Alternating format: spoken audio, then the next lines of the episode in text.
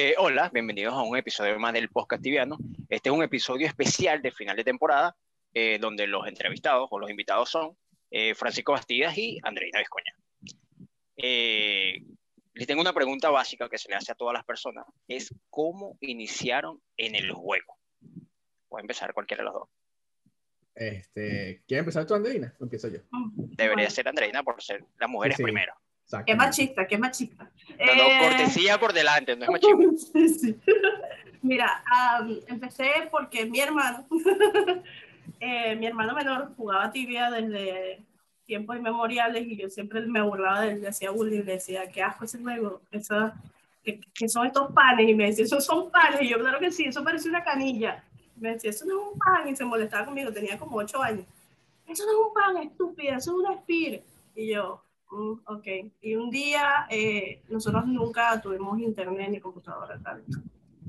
Después compramos una computadora, pero duramos tiempísimo para tener internet. Y cuando ya por fin teníamos internet en la casa, le dije, este, ya estaba harta de jugar Age of Empires y le dije, enséñame ese juego que juegas tú, este, eh, hazme un, un personaje y yo quiero saber. Y entonces me dijo, bueno, dale, te va a hacer un sorcerer porque ese es el más fácil para ti y vas a jugar en Vinera. Entonces empecé a jugar Vinera y duré como dos meses para salir de Rutger y yo llevaba dos hacía loot de Rutger, loot back de Trolls y llevaba 2K reunidos en PvP y, se- y entonces mi hermano, mi mismo hermano, traidor de mierda, me veía y me decía, ah, tienes mucho dinero, sí, sí, sí.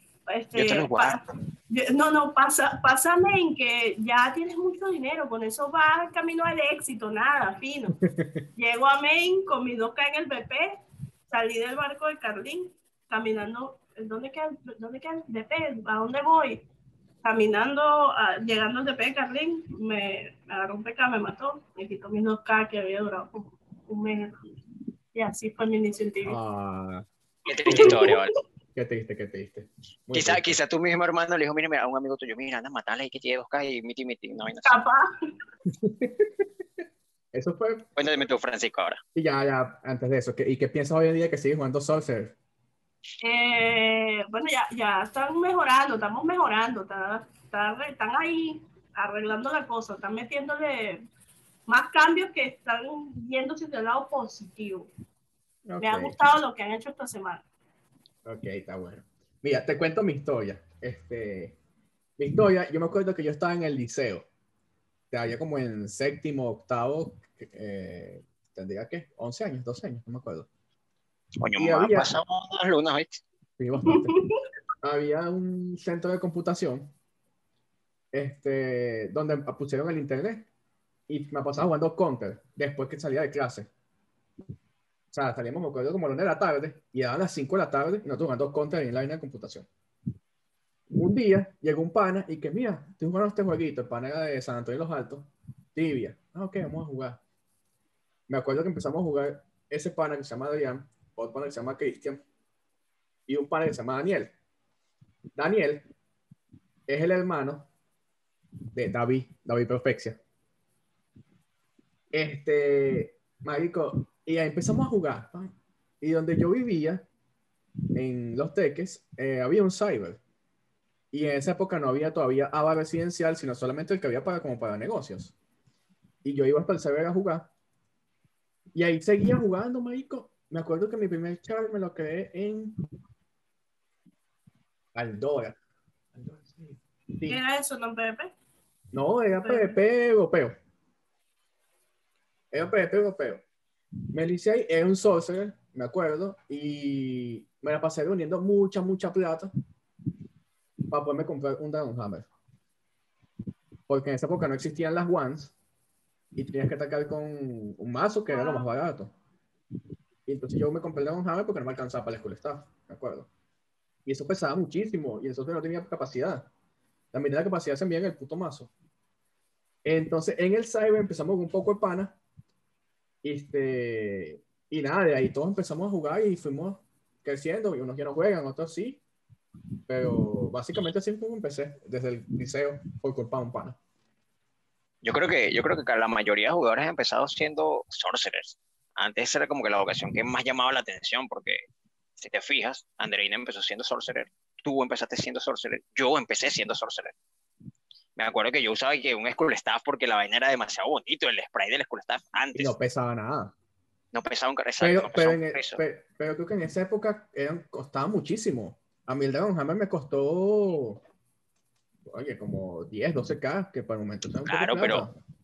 Te costaba porque tenías que ir a matar necros y tampoco es que habían respawn como ahora, que hay cantidades inmensas de respawn donde puedes matar necros. Ahora, antes no, antes eran que si dos, tres respawn y ya. Y el loot era jodido porque matabas de uno por uno, que si había un exorimor pegadito al monstruo para poder pegarle el exorimor, una vaina así, ¿sí me entiendes? Casas con HMM. Exacto, en ese, pasabas con en ese HMM. entonces yo no jugaba, yo empecé en el 2008. ¿En qué año empezaron ustedes? Eh, Verga. En el 2007, 2008 empecé yo. Yo empecé como en el 2004, algo así, 2005. Yo me acuerdo Cuando- cuando, Coño, ya va, yo me acuerdo Dale, que dale. en una actualización, o sea, yo iba empezando y iban poniendo por Hope. O sea, cuando empecé a jugar no existía por Hope, pero ahí Wow. inmediatamente, eh, justo empecé, yo empecé a jugar y vino un update y ahí pusieron por Hope y creo que en Camun. Bueno, cuando yo empecé a jugar, pusieron No sé. Yalahar. Y creo que, a ver, no, cuando, yo empecé a jugar esa vaina no existía ninguno de los dos. Nada, ninguno de los dos. Yo me acuerdo que la única ciudad premio que había era Edron, Darasha y ya. No existía más nada premium. Mira, yo me acuerdo que yo empecé a jugar, creo que fue cuando cambiaron de 7.5 a 7.6 o de 7.4 a 7.5. Me acuerdo que los osos eran una vaina súper terrible, terrible, eran horribles. Todo, todo lo de eran vaina. Todo el mundo que sabe lo, todo el mundo que sabe que si en las minas estas que hay entre Casorrodón y, y Aveita y todos esos lados, y todo el mundo que sabe era ahí porque es que no había otro lugar donde cazar. Y En ponte que en el Mount barrio donde yo vivía, ¿no? el más alto era level Ah, no. 30, una vaina así. Sí, ¿No se acuerdan de los. ¿cómo se llama esto? De los bugs. Eran unos bichos así como planos, parecían, Cucaracha. parecían cucarachas, parecían, yo, pasa que yo no sé cómo se dice esto en otro país, pero en Venezuela se llaman chipos. Parecían unos chipos así todos aplastados, feísimos. Pasa que no sé si en todos los países se conoce como chipos. Tibia, Tibia en esos tiempos era terriblemente feo los sprays y todo, pero era un juego que, por ejemplo, al ser, al ser tan fácil instalarlo, al ser cualquier computadora correr el juego, todos los cyber tenían esa vaina porque la gente, un Yo juego no pesa mucho y es diferente y tal. Una versión mejor. Yo jugué ya, los sprites estaban actualizados en el 8 punto y algo. Yo me acuerdo que yo, cuando yo empecé, yo llegué a Mainland como, como al mes o dos meses, quitarían, nos pondrían el límite de level para las runas, para las SD, que pusieron una SD 45. Yo no sabía ni qué era una SD, yo no entendía nada de lo que estaban haciendo. Yo, Bueno, es que mira, antes, yo me acuerdo que antes un Knight con skills 40, 50, era una máquina de matar. Que te pescaba un maguito pagando por ahí FK y le pegaba cuatro coñazos y chao. Y me acuerdo que yo usaba un Warhammer y tenía skills 55, una vaina así. La Y yo huevona. pescaba uno y ¡pau, pau! Me ponía rescool y cuando veía que me iban a matar, lanzar el Warhammer para un arbusto que se escondiera y tal. Después me mataban, salía, volvía a agarrar el Warhammer y seguía matando gente hasta que ya baneado. ¿Verdad que en loco. esa época, en esa Era época un juego muy baneaban por, te baneaban- eso era Por matar. Por matar, sí, sí. Pero Yo tenía, un, como- un- yo tenía un novio mexicano que se baneaba así a cada rato. Te baneaban por 60 días, ¿te acuerdas? Salía del DP, tiraba huevo, mataba un poco de... Y una vaina súper ociosa, como que, ¡oh! Se me quitó el ban hoy, ¡ah! ¡Qué logro! y tal. Conectaba, ¡pum! Más flan. Cuando eso era gran más cuando más viejo en esa época. ¡Boom! Todo el mundo quedó así mirando para los lados. Baneado. Sí, sí. A ver. Es más, ya va, antes que sigas, Marico, me acu- ya me acordé. Ese personaje se llamaba Gohizu, el primero que tuve. G-O-H-I-Z-U, un nombre sugerido de la página. Suena otra cosa, Bueno. pero bueno. Mi, mi primer, mis nombres al principio eran demasiado troll, ¿sabes? Una vaina que yo me lo creía así, ponte cualquier vaina ahí, uno se llama DJ Plomo, y yo estoy como que, rico, what the fuck, weón, ¿cómo te va a llamar DJ Plomo? Después que lo veías así el tiempo, DJ Plomo, o sea, demasiado como malandrito ese nombre, pero obvio, vivía en un barrio, ¿sabes? Y todo el mundo se ponía nombres así, súper troll. En la época que yo jugué, cuando yo empecé, el top level era Caparzo, una vaina así, era el paladín que todo el mundo hablaba, en Pro Patria, el tipo tenía las greñas por aquí, era un sádico jugando, sacaba dinero, e- era él, pues, era uno de los mejores paladines que había en el juego. Ey, Cuando yo empecé a de jugar, Will Hunting. cuando yo empecé a jugar, Bubble no era 200. No joda. Yo me acuerdo que Caparzo era como level 89. Eso fue, eso fue todo un 110, hito. Primer 200 del juego, Bubble. No, no, pero es que son épocas antiguísimas, marico. Sí, sí. Y había jugadores muy, muy famosos, Bubble, este, Sexer Gambler, eh, Speyer, ¿qué más me acuerdo así? Y fíjate, fíjate que todos hemos empezado en servidores PvP, porque antes los servidores no PvP no, No, no, o sea, no. yo no, no recuerdo si servidores no PvP, creo que al principio todos eran PvP, sí. o no sé, no, no, No, tengo No, cuando no, yo empecé ya había eso. PvP. Yo creo que había no PvP, pero eran que si uno o dos. Sí, Eran- Eh, como por dos eso. servers, una cosa así. La gente, todo el mundo era PvP, PvP. Lo que pasa es que después la gente empezó a hacer medio vainilla, Nutella y tal. No, vamos, no quiero que me maten porque me da ansiedad. Pum, a un opcional para que no llores ahí. Lo que pasa es que también el PvP no era el PvP de hoy día. Era un PvP totalmente diferente. Obviamente, pero es que Le pones a ver, ansiedad. La mayoría, la mayoría de cambios que han hecho, hay unos que han sido fatales, hay que aceptarlo, pero hay muchos cambios que han hecho que han mejorado el juego en una, de una manera súper, súper brutal. Porque Yo te voy a decir hay algo mucha que- gente que dice, habla, habla. Eh, yo te decía algo que no mucha gente sabe. Cuando ellos hicieron los primeros cambios considerables al PvP, ellos convocaron una vaina que se llama el Focus Group, que era un grupo de gente que, que iba a dar su insight, o sea, como que iban a decir qué era lo que le hacía falta cambiar al PvP. El problema con este grupo era que el 99% de las personas que estaban en el grupo jugaban non-PvP o eran personas que jugaban PvP, pero que este, o en ese entonces no había transfer, entonces siempre eran de esas personas que eran neutrales y pobrecito yo, y me la, se la pasan matándome. Y eso, En este caso, eso tú. de vino, no, eh, yo era, yo ya Bueno, acu- Ah, Es que Este, Andreina perteneció al Focus Group. yo Sí, yo pertenecía al. Focus Group. yo me Y- acuerdo. eh, de eso de vino, el, todo el peo del swapping y esas porquerías que pusieron, eso salió de ese grupo. Fatal. O sea, y había unas vainas que, que yo veía que decía la gente allí, cuando pusieron el swapping, fue que yo, fue como un golpe de realidad porque fue como que, verga, o sea, le hacen caso a esta gente que no tiene idea de lo que está diciendo. Entonces yo este, pedí que invitaran a más personas que jugaran PvP, que pelearan War. Y ahí metieron a varios, este, pidieron que sugiriéramos jugadores y metieron a dos personas que yo había sugerido que eran muy buenos líderes en PvP. Pero, o sea, éramos como 10 personas contra 50 carajos que querían hacer de tibia así como los Teletubbies, pues. Y yo, coño de la madre. Como Verdad. actualmente está. Sí, a la larga yo dejé de participar. eh, el chat perteneció al Focus Group hasta que me deletearon por, por culpa de la Matarrindo. Y fue horrible. O sea, ese grupo fue lo- el- uno de los peores errores que ha hecho Simpsons en ese grupo.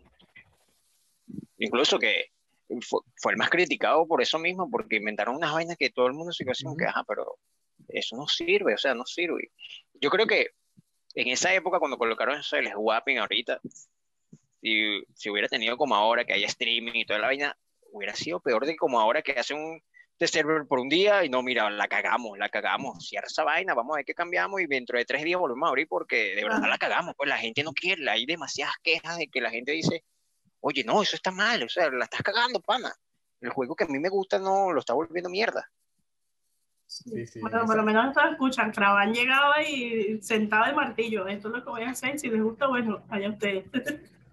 Lo que pasa que también es que Caravan no era que jugaba el tibio como tal, pero el tipo sí tenía como que más visión en ese aspecto. Pero el Sí. tipo era demasiado que no te aceptaba nada, no te daba oportunidades, nada, nada, nada de eso. El tipo era lo que él decía y listo. Ajá, otra preguntita. ¿Quiénes son ustedes? ¿Quiénes son ustedes? ¿A qué se dedican? ¿Qué hacen en su vida diaria?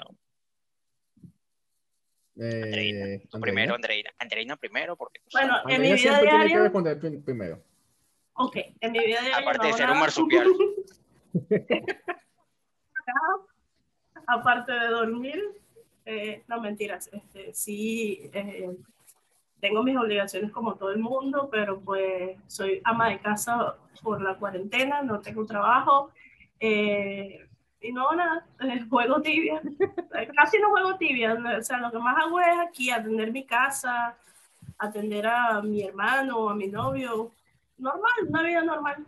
Este, eh, yo me vine de Venezuela hace dos años, estudié Derecho y, y, nada, o sea, sabes que esa carrera hay que revalidarla en todos lados y bueno, eh, ahorita tengo planes de irme a Uruguay a vivir y creo que allá me va a ir mucho mejor, me va a ser más fácil regularizar mi situación migratoria para poder conseguir un trabajo decente, porque aquí he tenido trabajos, pero pues súper explotadores porque precisamente me ha costado mucho eh, regularizar mi estatus de inmigrante a, a, a, refugiado, porque aquí se, se, se toma la figura de refugiado para los venezolanos y es bastante, bastante complicado que en México eh, llegues así como así, nada, como en todos los países, ¿sabes? Que llegas y te, ah, aquí está tu cédula, aquí, no, aquí, es, aquí es como en Estados Unidos, o sea, casi tan complicado como en Estados Unidos. Tienes o que casarte con alguien de aquí o tienes que venir y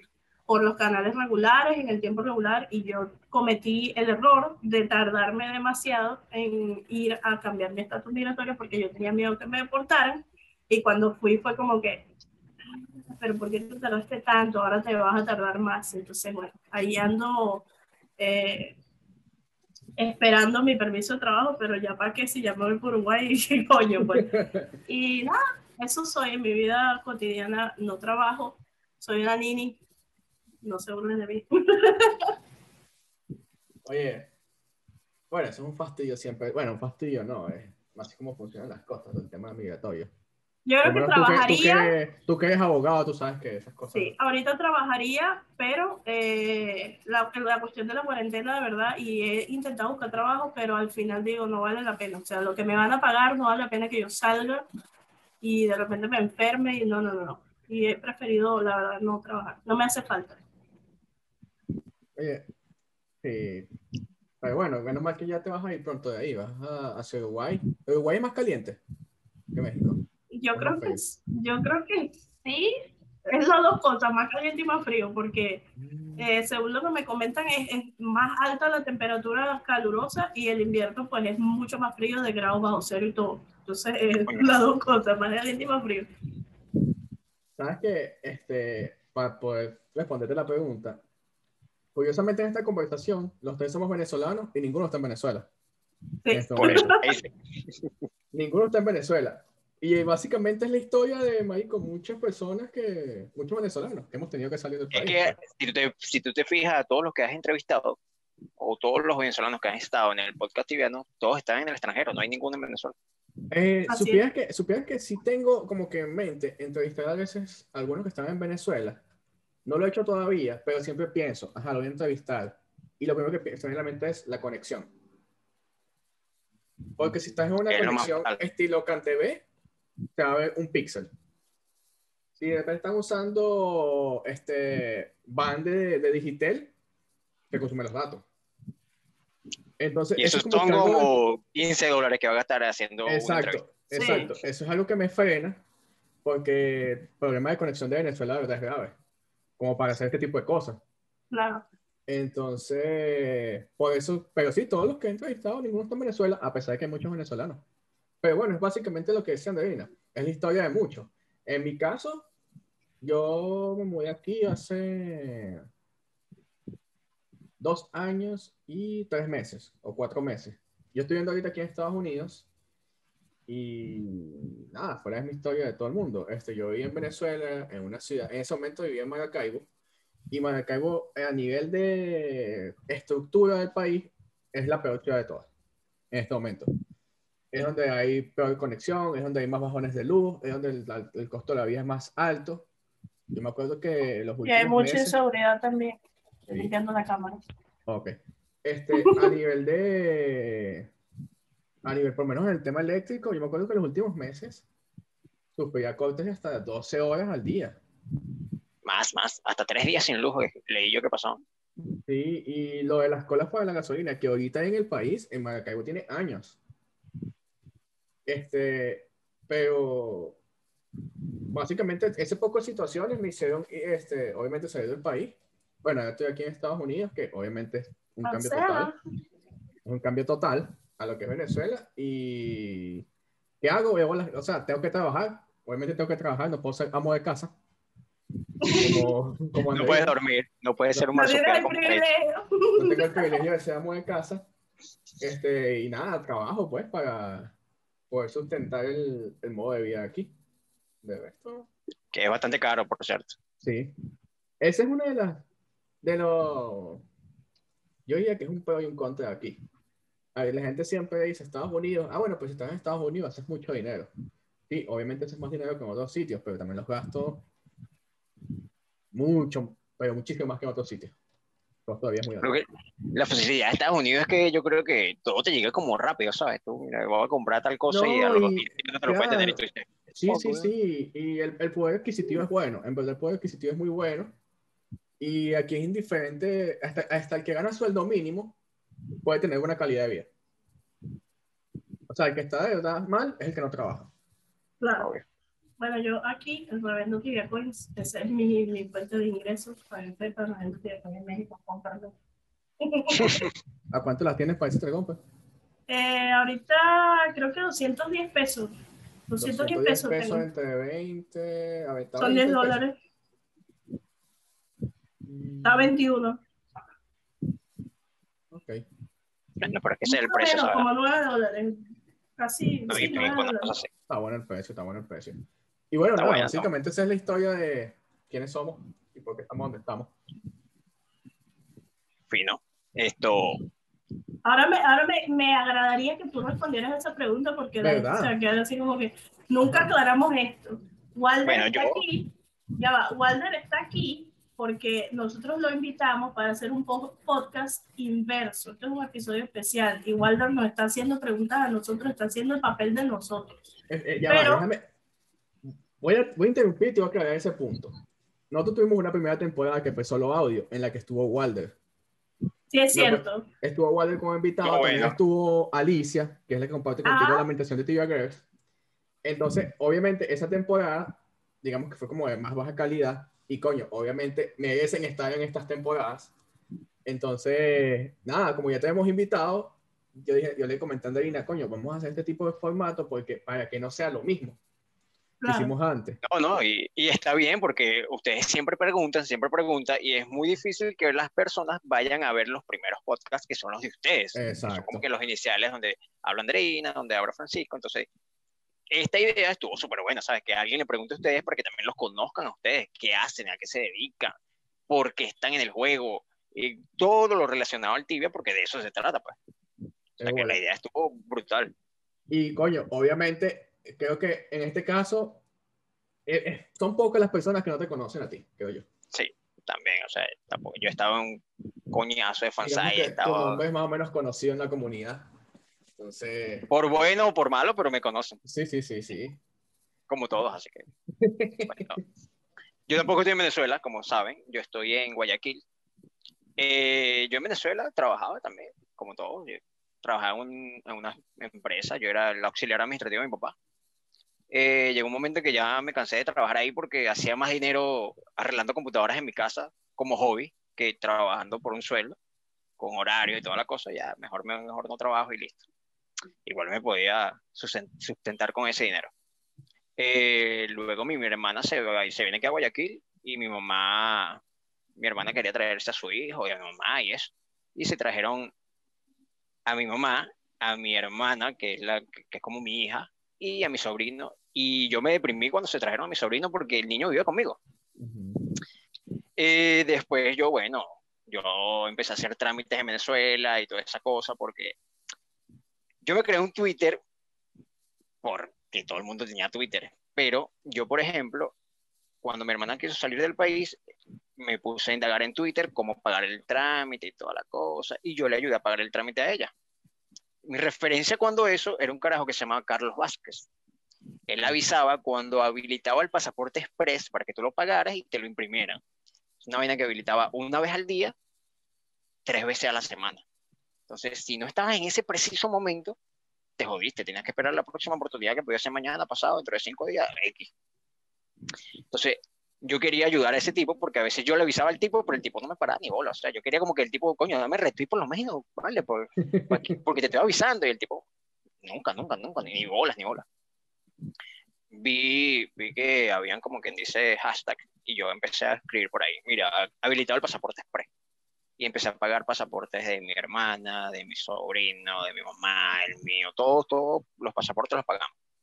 Y había gente que me decía que si lo podía ayudar. Pero mira, si tú me das la tarjeta de crédito, que es algo delicado pasar datos de tarjeta de crédito, pero delicado y a la vez no, porque el trámite te costaba que si un dólar, una cosa así, súper absurda. Entonces tú le decía, mira, lo que tienes que tener son 500 bolívares de los viejísimos en la cuenta y yo te pago el trámite ya. Pues.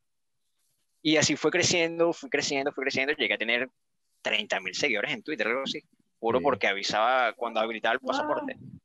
Entonces ya yo empecé como quien dice a, ampliar eso, ya no avisaba solamente en Twitter, cuando tenía como 10 mil seguidores, sino que hice un grupito de personas que también avisaban, súper amigos de verdad, y empezamos a avisar por Telegram, empezamos a crear grupos de WhatsApp para la gente que no tenía conexiones buenas y poder verificar a cada rato el, Twitter.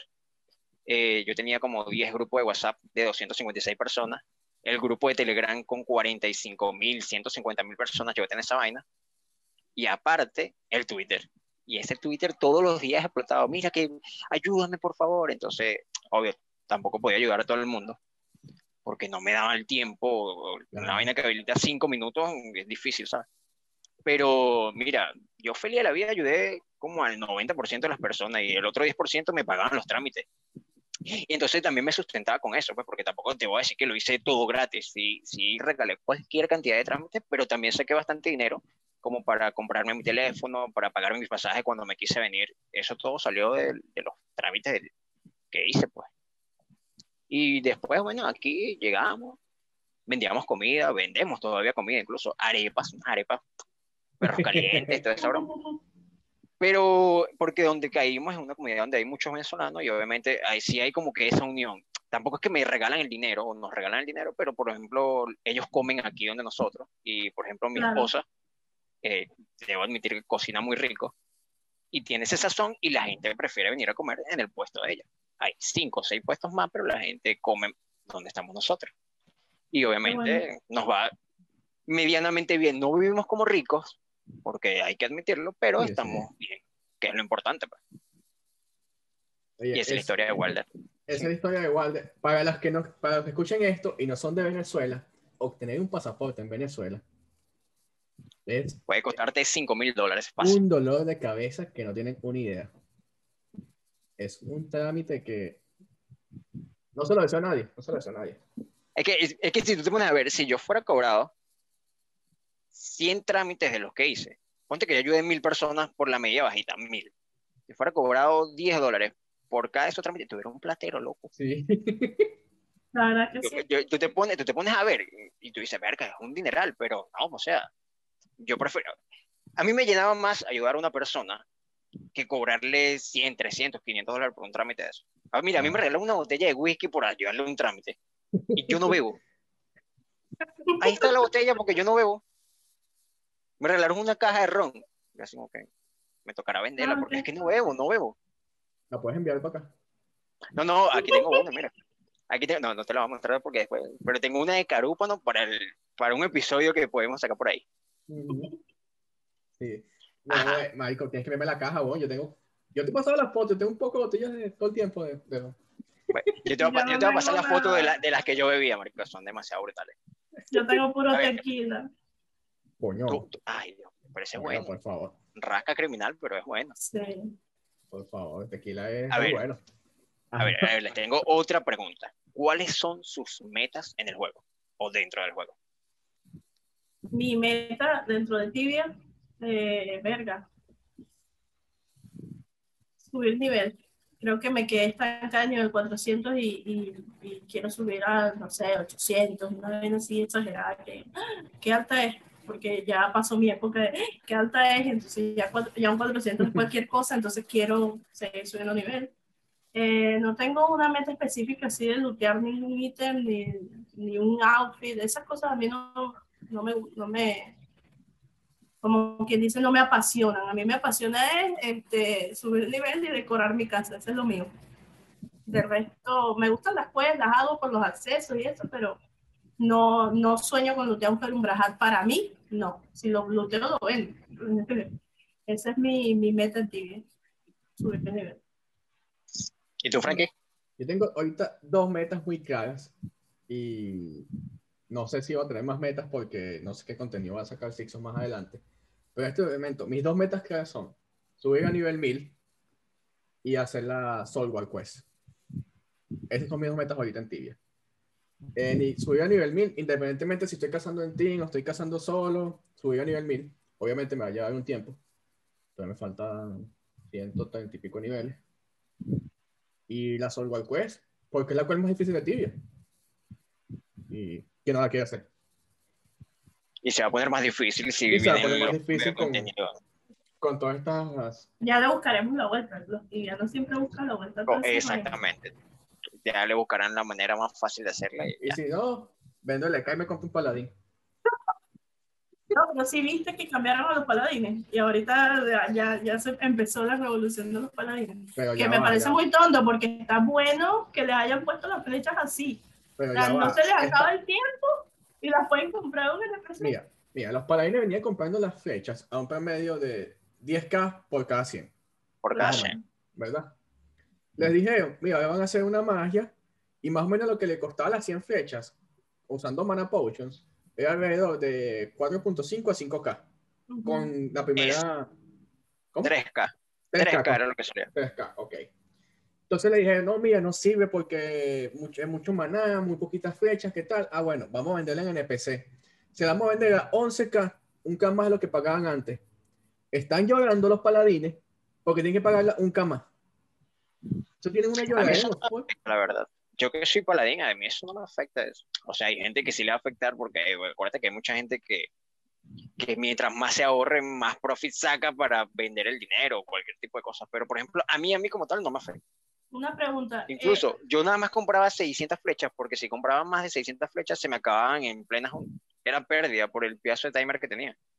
Una pregunta, te- o sea, ¿te parece mejor que las flechas ahora no tengan tiempo? ¿Y cuál es el beta con las Infernal Ball que todo el mundo se está quejando? Creo que son las Infernal Ball, que Las le van a hacer algo. Las Spectral, Los esas, Spectral. que les van a quitar algo y la gente se está quejando, pero no entiendo por qué. Oye, pero yo no, yo no he visto nada de que van a quitar las Spectral. Yo lo que sé no, es no es que... que la van a quitar, es que les van a hacer algo, ya te voy a decir. Mm, Eh, eso lo vi. Eso lo puedo chequear rapidito. Dice Arrow Ball van a ser vendidas en, en NPC por ciento de GP cada una. Las Diamond Arrow, la magia va a ser de- eliminada del juego.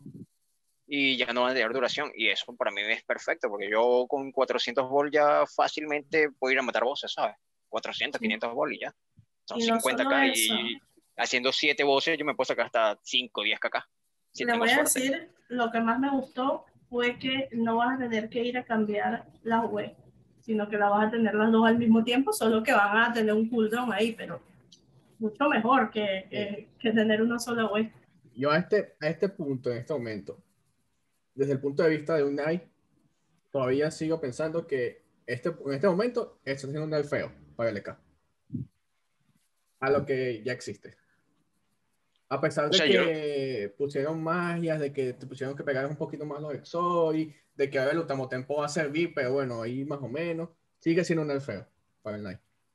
Sí, sí, sigue siendo nerfeo por el tema este de lutito de que te pegan unos vergajazos ahora más brutales, pero yo creo que ellos se están enfocando más que todo al juego en team. Lo que ellos no se dan cuenta es que no hay suficientes MS activos en el juego o no todos tienen el mismo tiempo para jugar.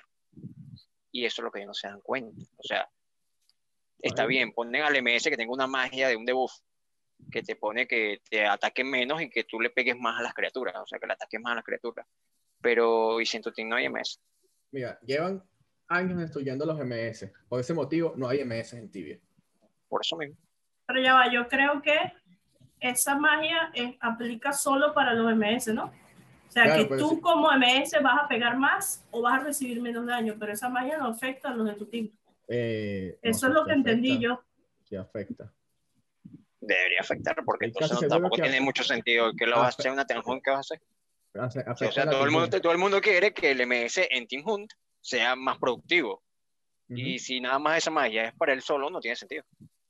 Sí, sí, tiene que Incluso pero- esta magia de debuff deberían ser de party para que Eh, funcionaran como es. Totalmente. Pero sí, fun- sí, creo que sí es para Team Hun, la magia en específico. O sea, sí Claro, afecta. porque cuando use, cuando usan la magia pierdes un turno de ataque, creo que es la vaina.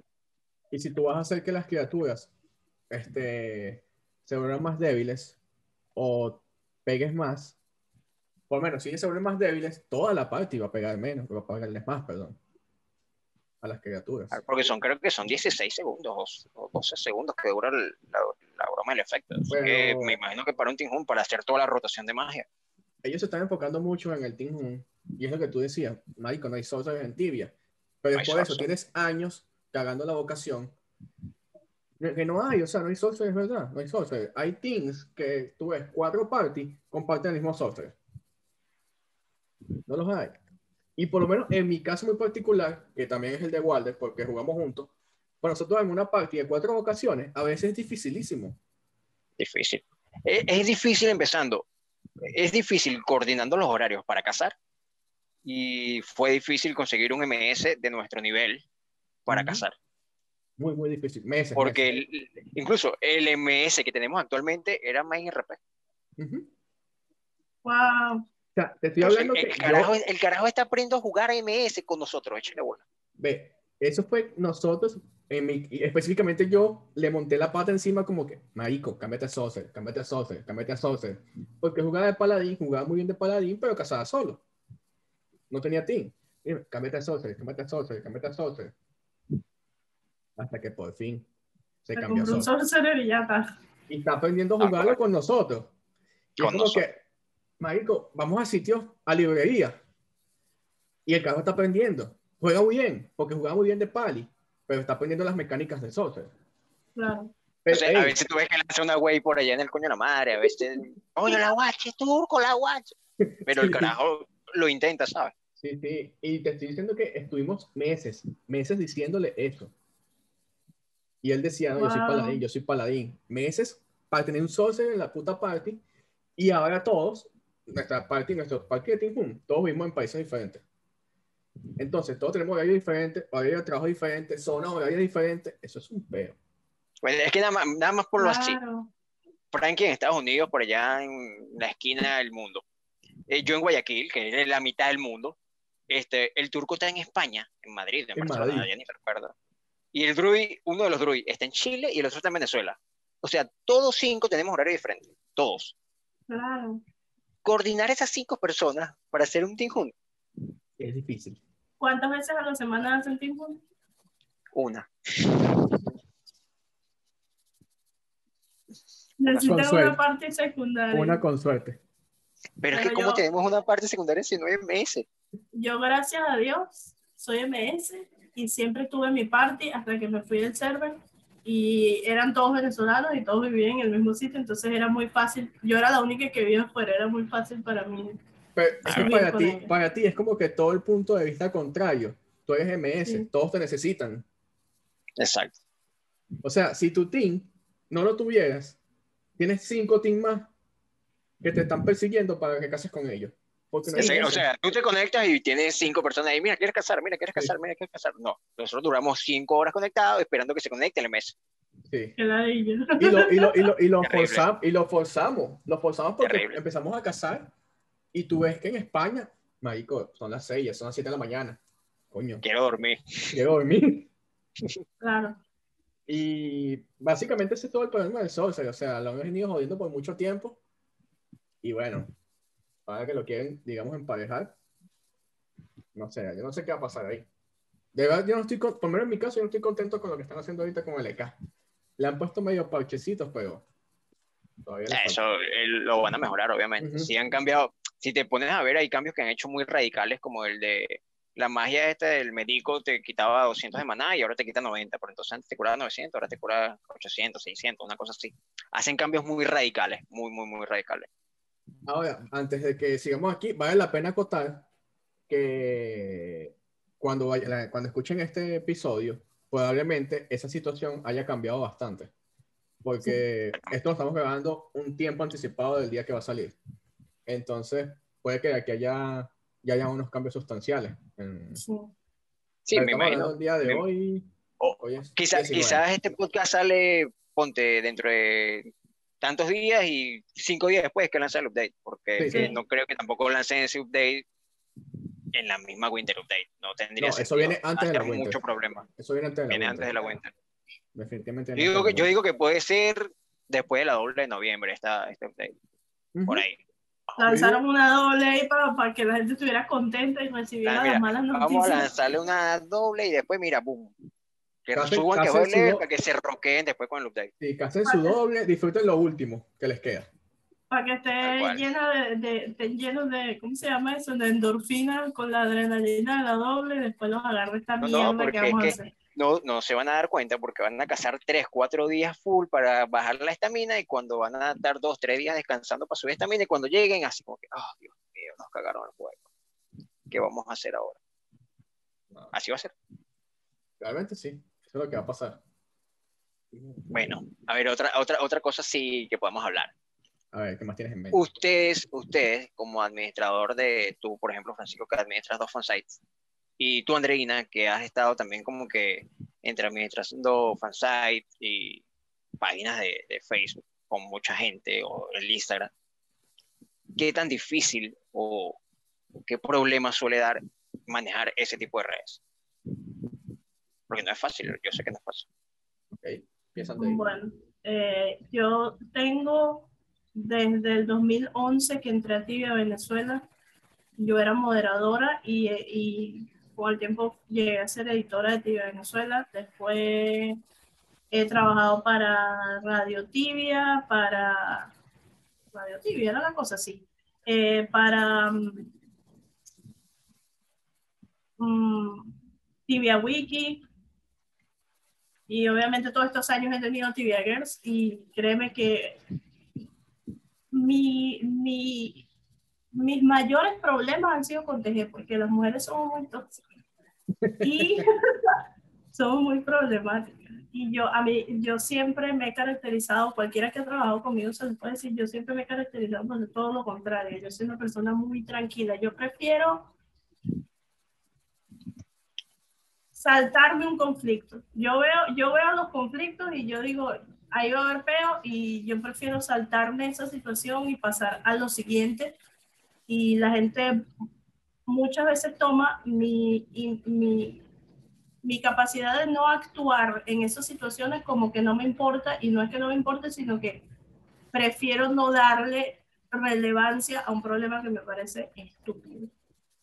Entonces me ha pasado mucho con, de hecho, la mayoría, que, la, la mayoría de las carajas que han sido de mi staff me han dejado de hablar o han dejado de ser mi amiga o han dejado de ser del staff precisamente por eso, porque ellas dicen, ah, pero es que tú no me defendiste, ah, pero es que tú no hiciste esto, coño. O sea, tienes que entender que estoy en una posición donde todo el mundo espera que yo tome una decisión con respecto a algo que no me involucra a mí. Si tú tienes un problema con X persona, ese es tu problema con esa persona.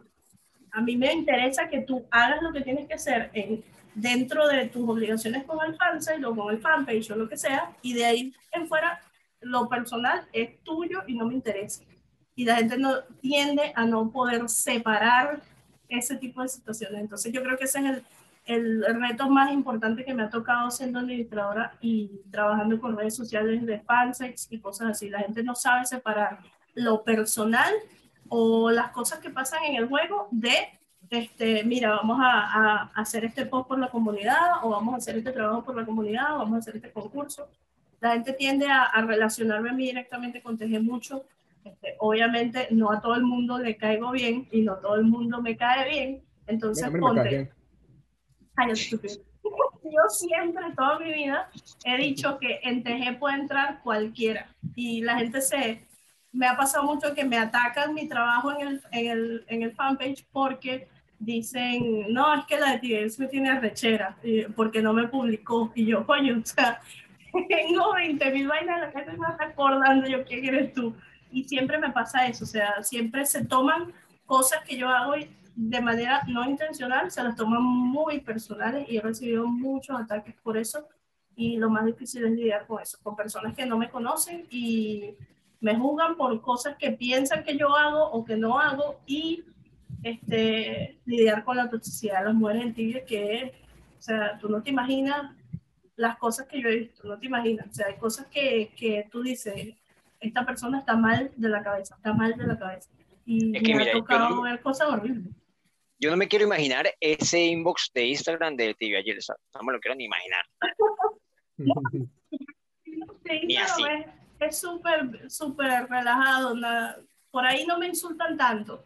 El problema con ese inbox es que como muchas envían su foto, el- las que quedan hasta más abajo no cargan. Entonces a veces yo cargo, bajo y cargo una y digo, esta es la última y la publico. Y resulta que más abajo habían 10 carajas más y yo sigo bajando y yo, mierda, quedaron estas otras. Entonces ya, ah, claro, la publicaste porque es tu amiga. Ah, claro, la publicaste primero porque no sé qué. Y yo, no, o sea, la publiqué primero porque el celular o el internet o lo que sea. O sea, no es A intencional. ese, a ese punto iba. La gente piensa que manejar o llevar este tipo de redes sociales o publicaciones es un jamón.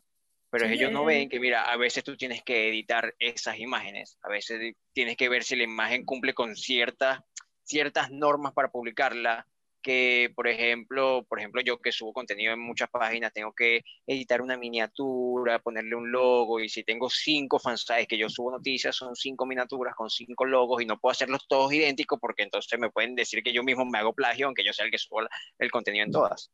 O sea, Mira es un trabajo esto. que a veces suele ser minucioso. este es el inbox de TG. Entonces, yo, estos son los mensajes no leídos. Cuando yo hago esto, llega hasta ahí, ¿verdad? Yo podría pensar que esta es la última. Y si yo sigo haciendo esto, siguen cargando más mensajes. Y yo tengo que durar haciendo esto como unos 10 minutos para asegurarme, ¿ves? Ahí está Ahí cargando más mensajes. Sí. Y entonces yo tengo que durar en esa masturbación unos 15 minutos para yo poder llegar de verdad al último mensaje. Y de eso me di cuenta hace poco. Y hay gente que lleva esperando meses que yo la publique. Y yo, verga. Va- vas a tener que agarrar y bueno, tres por día para ver si va saliendo de, de También me, me, me pasa con específicamente con TG, es que este, la gente se arrecha y me bloquea. Y cuando los voy a publicar, no veo el mensaje. O gente que está hasta aquí, llega y manda el mensaje y se sube hasta aquí, y queda de primera y tiene que Pero esperar ya es de tiempo, última. Y ya de última otra vez. Se arrechan porque tienen siglos esperando y yo no es como que Benicio es la cola. Sí, y es lo que dice Walder, o sea, eh, por lo menos hay una chama que, una caraja que me mandó una foto, sin mentirles, en sostén, de esos sostenes que son bralet, que son Ajá. transparentes, o sea, Sí, sí. era un sostén triangular, transparente, o sea, que se le veían los pezones, o sea, el sostén era transparente, no tenía nada. Y la tipa me dice, pero es que tú subes estamos en traje de baño, y yo, sí, pero o sea, es amiga, Entonces, lo que pasa es que eso también puede ser contraproducente, porque entonces vas a tener un carril un poco de tibianos ahí que van a atacar a tibiagers por el contenido que están subiendo y van a Sí. después a fastidiar y morbosear a esa caraja por la foto que subió. Claro, Entonces, pues, tú claro. vas a tener un problema ahí tonto por, por complacer una tontería. Porque eso Yo no, yo no lo hago, cuando yo le digo a alguien que no, yo no lo hago por, ay, no, es que eres una rata, no, o que eres envidiosa y te molestó mi cuerpazo, no, no, no. Yo lo hago precisamente para evitar que a ellas mismas las ataquen. O sea, yo protejo mucho a las carajas que yo publico. Y yo sé el- la clase de contenido que publico. Por lo menos me ha tocado chamas sentadas en short que se les marca su parte íntima. Y yo digo, coño, la foto está normal, pero yo la voy a recortar de aquí porque, o sea, la van a atacar por eso. Y, y le va a caer mal. Y le- entonces la cara se arrechaba conmigo porque le recortaba las fotos y yo. Ah, cuéntame tú ahora, tú Francisco. Bueno, en mi caso es diferente porque yo manejo comunidades más pequeñas que Tibia Girls. O sea, yo creo que Tibia Girls es la comunidad con más exposición de Tibia. No, no. Este, mi- Bueno, el latino sí, pero Latino, ver, sí, el- exacto, ver- latino. Bueno, los BR son otro- otra cosa. Este, las comunidades son más pequeñas, pero definitivamente lo más difícil, lo más difícil de, de tu poder administrar o estar en un fansite, primero, la constancia. Eso es dificilísimo. Tienes que ser constante todo el tiempo para que la gente se interese en lo que tú haces. Tú puedes tener la mejor idea del mundo y la haces una sola vez y nadie se va a acordar de eso. Tienes que irlo haciendo todo el tiempo para, que la gente, para ir calando. Este, segundo, motivación.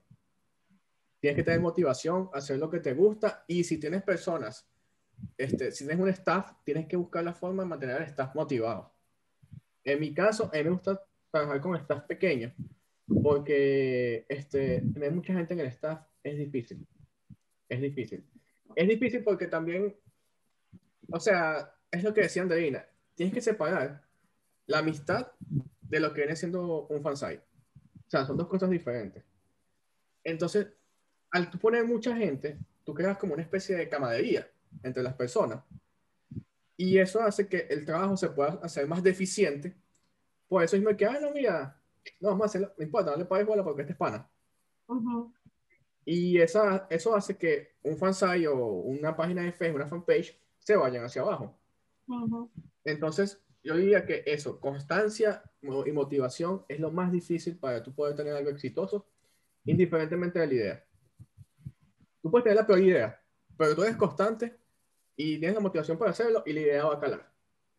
Exactamente. Por ejemplo, yo hace, hace unos días tuve una idea de, mira, yo voy a crearme un fansite. Ya está en muchos fansites, ¿sabes? He estado como en, como en siete, algo así.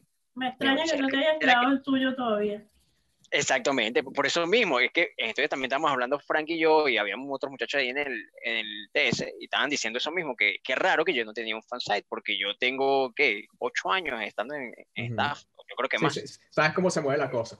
Exacto, yo sé cómo se mueve, yo sé, tengo, tengo ideas que podría explotar para hacer un fansite, y justamente hoy o ayer hay un fansite que agregaron con una de las ideas que yo tuve. O sea, pero no sé si ellos lo eh, tuvieron antes, posiblemente sí.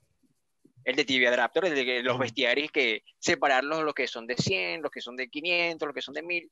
Eso es una idea muy buena porque entonces tú agarraste, te metiste en la página, buscaste nada más los de 500, vas seleccionando dónde salen más o menos las criaturas y vas haciendo de 4 o 5 bestiarios de un solo golpe. Es una idea súper bien para la gente que le gusta hacer charm points, por ejemplo. Por ejemplo, yo que ahorita estoy como que aferrado a eso. O sea, hacen como que, o sea, el fansite como que trata de buscar la forma más efectiva de hacer los puntos. Eh, es que nada más con que te pongan cuáles son todos los bestiarios de 500 y ahí tú vas sacando, mira, estos bestiarios, estas criaturas salen cinco criaturas de, la, de este bestiario de 500 en tal lado, voy a hacer ese bestiario. ¿Por qué? Porque voy a hacer cinco en uno. Exacto en una sola zona. Ah, entonces en este son nada más tres. Bueno, entonces ya tú vas saliendo de muchos bestiarios y eso a mí me parece una idea brutal. O sea, a mí me encantó esa idea. Y es una idea que yo tuve hace poquito porque no la había visto en ningún fansite. Entonces yo digo, quizás la gente pensará que es fácil mantener un fansite porque ve que hay muchos fansites, pero la verdad no, porque yo he estado en, en fansites donde hay un staff de 20 personas y trabajan tres.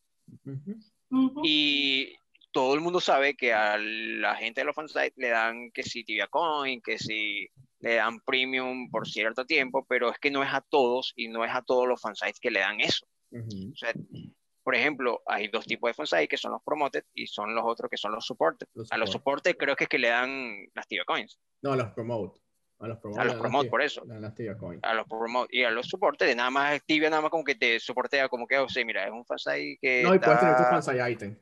Y bueno, pero es que tú le vas a dar el fansite item a la gente y ya pues. Hay gente que se lucra vendiendo los fansite Yo, por, mi, por mi caso, yo tengo mis ítems ahí porque me encanta. Son vainas que me jodí para tenerlos 3, 4, 5 años y ahí los tengo de, de, recuerdo porque son como que mi, como mi, mi beneficio o, o, lo que yo quería lograr en ese fansite. Yo tengo mi Dragon Goblet de hace 4 o 5 años que estuve en, en Venezuela, tengo mi camarita de Tibia Events porque tengo un coñazo de años ahí, tengo mi pantera, tengo el librito de Tibiapedia porque soy de Tibiapedia. Quizás en un futuro cuando Viva Tibia tenga su fansite también me lo gano, eh, cuando tenga el podcast tibiano porque son fansite donde yo estoy y he estado trabajando porque me gusta ayudar, crear contenido, subir contenido, informar a la gente, pero también quiero tener eso y decir, mira, ¿sabes qué? Me lo gané, no lo compré, ¿no? Me lo gané cuatro o cinco años después, pero me lo gané. Claro. y... para mí eso es un logro, ¿sabes? Esas son como que mis cosas, lo, lo, que yo busco dentro del juego, mis logros personales dentro del juego. ¿Sabes qué? Otro de los puntos importantes de, de los fansites es el tema de todo el trabajo que tiene detrás. Porque tú cuando, o sea, tú cuando eres consumidor de un fansite, que tú ves algo, tú ves ya el producto final, ¿verdad? En el caso de que este, Tia, Tia Girls, Tia Girls de repente hace un artículo, tú estás viendo el artículo ahí y tú lo que haces es leerlo. O ves la Tia Girls del día, ves ya la foto ahí. En el caso del podcast, ya tú ves, eh, si, si, lo escuchas por, en audio o lo ves en video, tú ves el producto final. Pero tú no estás viendo todo lo que hay detrás para que eso esté ahí, de esa manera. Claro. O sea, es un trabajo. Hey, yo con Andreina toda la semana estoy por WhatsApp hablando del podcast. Mira, tengo esta idea, tengo este invitado, tenemos esto, tenemos lo otro. Hey, le, le manda una nota de voz como de cinco minutos. que nunca se quejó porque yo le mandé una de tres y después me mandó una, una como de cinco minutos y yo, ¿qué le pasa? Lo, lo he transformado en lo oscuro. Hey, tratando de, de coordinar vainas para el fansite y en el caso del podcast específicamente, mira, primero contactar a un invitado. Eso no todo el mundo te acepta. Después, eh, buscar un horario que sea adecuado para todo el mundo. Grabar, editar, publicar todo en todas las redes. Y después que haces todo eso, que el producto está final, es donde vienen las críticas. Es donde empiezan y te dicen, mira, pero este, el, el invitado estuvo fastidioso, no me gustó. O de repente tuviste un problema en la grabación y un problema en el audio. Mira, tú no sirves porque se escuchó bajito. Eh, qué sé yo. Ajá. O no, a mí mira, me decían la- que, interrumpía, que interrumpía cada rato. Estoy las, las preguntas que están haciendo no sirven. O cosas así. Entonces, hay feedback que es positivo, pero también hay feedback negativo. Y eso igualito tienes que, o sea, tienes que tomarlo, pues. Obviamente, Claro, y, tienes, y tienes que buscar la manera de mejorar ese tipo de problemas, que es lo importante. Exacto, exacto. Sí, claro, las críticas siempre son buenas, pero creo que eso concuerda todo el mundo cuando es constructiva. Ahora, que si te van a criticar porque mira, no, mira, es que me caes mal, me gusta verte. Bueno, Coño, no- pero no sa- ¿sabes qué? Específicamente con el podcast, a mí me pasó, y tú, tú lo sabes porque yo te lo comenté, que los primeros tres capítulos, cuando empezamos como que a tener más renombre, la gente venía a los comentarios y no había un comentario positivo sobre mí, sino todo era, ah, pero Andreina habla mucho, pero esta caraja interrumpe mucho, ¿por qué no se calla? Y así, y yo decía, pero el podcast es para hablar, o sea, ¿cómo me vas a pedir que me calle si el podcast es para hablar?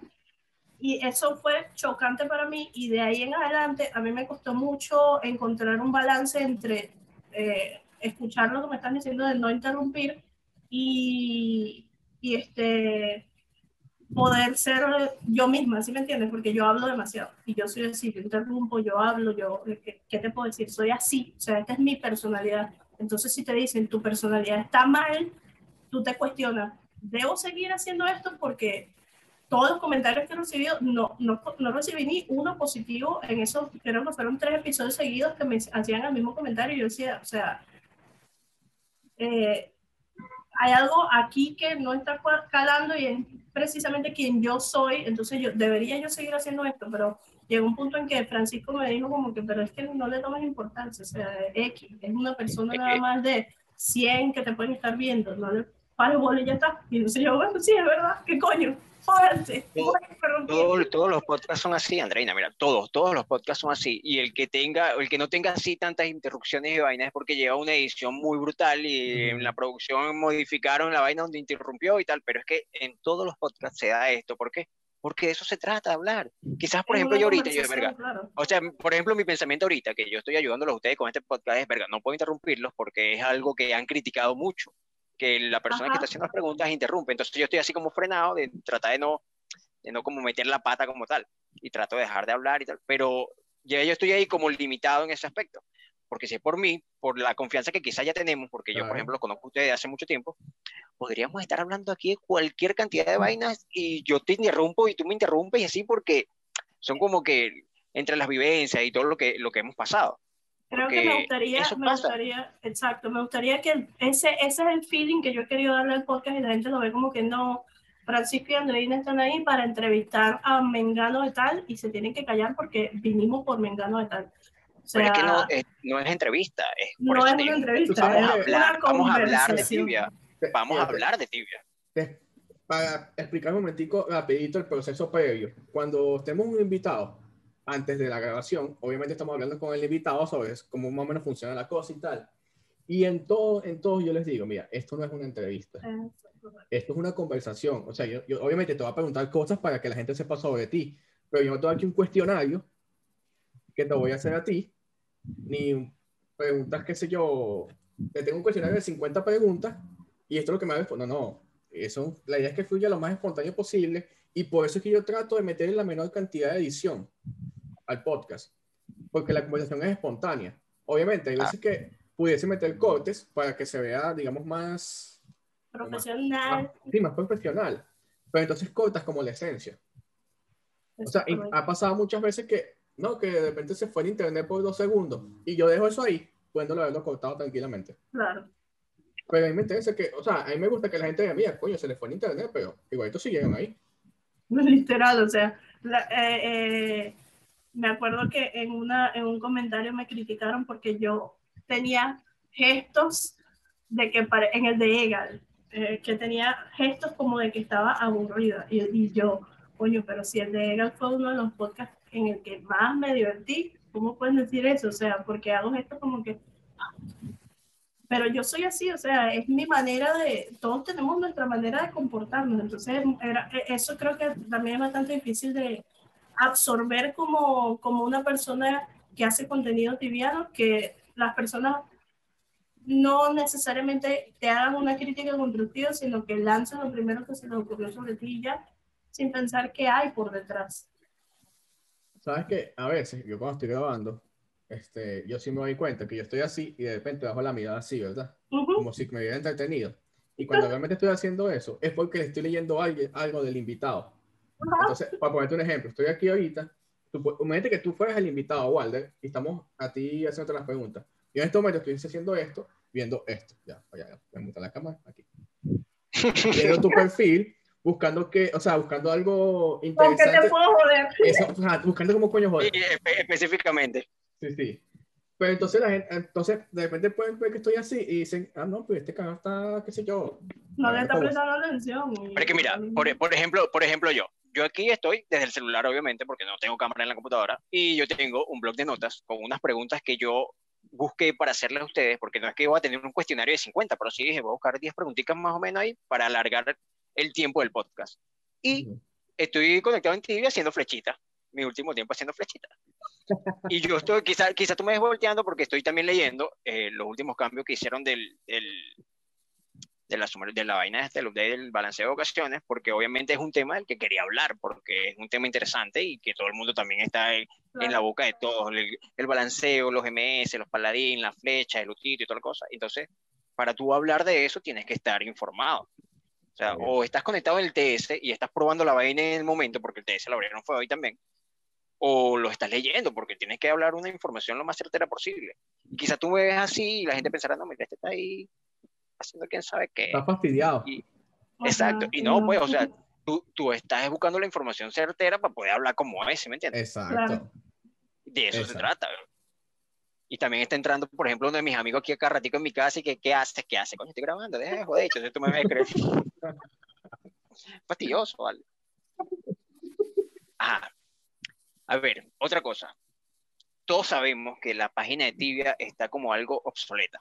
Hablando de los forums, de donde está la gente escribe, de la misma pestañita pequeñita donde te promociona que si tu fansite. ¿Creen ustedes que la web de Tibia debería promocionar mucho más a los creadores de contenidos y a los fansites como tal?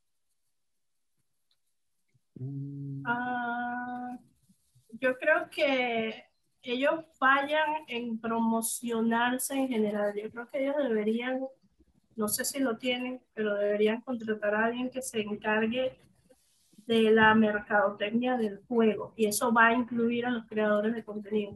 Esa persona tiene que ser una persona que esté actualizada con las redes sociales y que sepa cómo, o sea, cómo manejar todo, porque el Twitter de Tibia está muerto. O sea, nadie habla de Tibia en Twitter, nadie habla de Tibia en Instagram, que ahorita todo el mundo tiene un Instagram de Tibia. Sí, no, mira, hay- ahora- ya, perdona, hay un Instagram de Tibia sí, oficial. eh, el, el, el Tibia Fansites. Y lo Tibia malísimo. Fansite. Este, lo maneja malísimo, pero por lo menos suben que es información, que si los eventos, que, que Pero- quizás eso podría explotarse mucho más y no lo hacen. a lo que voy es, eh, todo juego tiene su Instagram oficial con su verificado y no sé qué. ¿Dónde está eso en el de Tibia? O sea, porque Tibia Fansites, yo le he dado full promoción porque yo sé que es un canal oficial de ellos, pero en realidad ellos públicamente decir, mira, este es nuestro Instagram oficial No y tener en, en su página web eso, no lo tienen. Entonces mucha gente o no te cree que ese Instagram lo maneja Zipsoft o no, simplemente no lo sabe. Entonces, sí, Tibia Fansex es manejado por Zipsoft y no mucha gente lo sabe y yo me este, mm, eh, abstenido de hablar de esto abiertamente porque precisamente yo no sabía si era que ellos no querían que la gente lo supiera o no.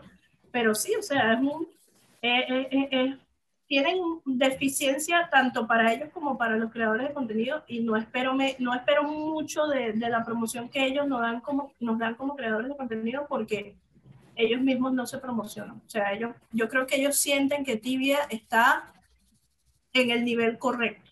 No podrían, si les cuesta lidiar con jugadores que tenemos años allí, imagínate, no podrían lidiar con toda una ola nueva de gente viniendo al juego. Ellos no podrían encargarse de eso y yo siento que eso es lo que hace que ellos no promocionen el juego, no tengan una mejor página web, no tengan un mejor manejo de las redes sociales, sino que simplemente les funciona como está y ya.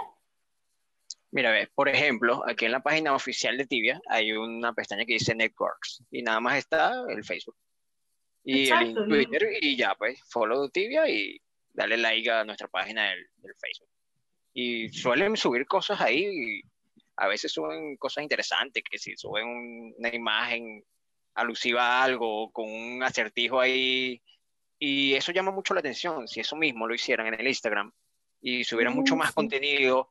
Mira, hay mucha gente, o por ejemplo, lo digo en mi caso, yo uso mucho las imágenes del Para hacer Sí, sí. mis cosas, para colocar que si una noticia, yo trato de hacer una noticia con una miniatura que llame la atención, porque a mí me gusta, pues, es mi manera de hacerlo.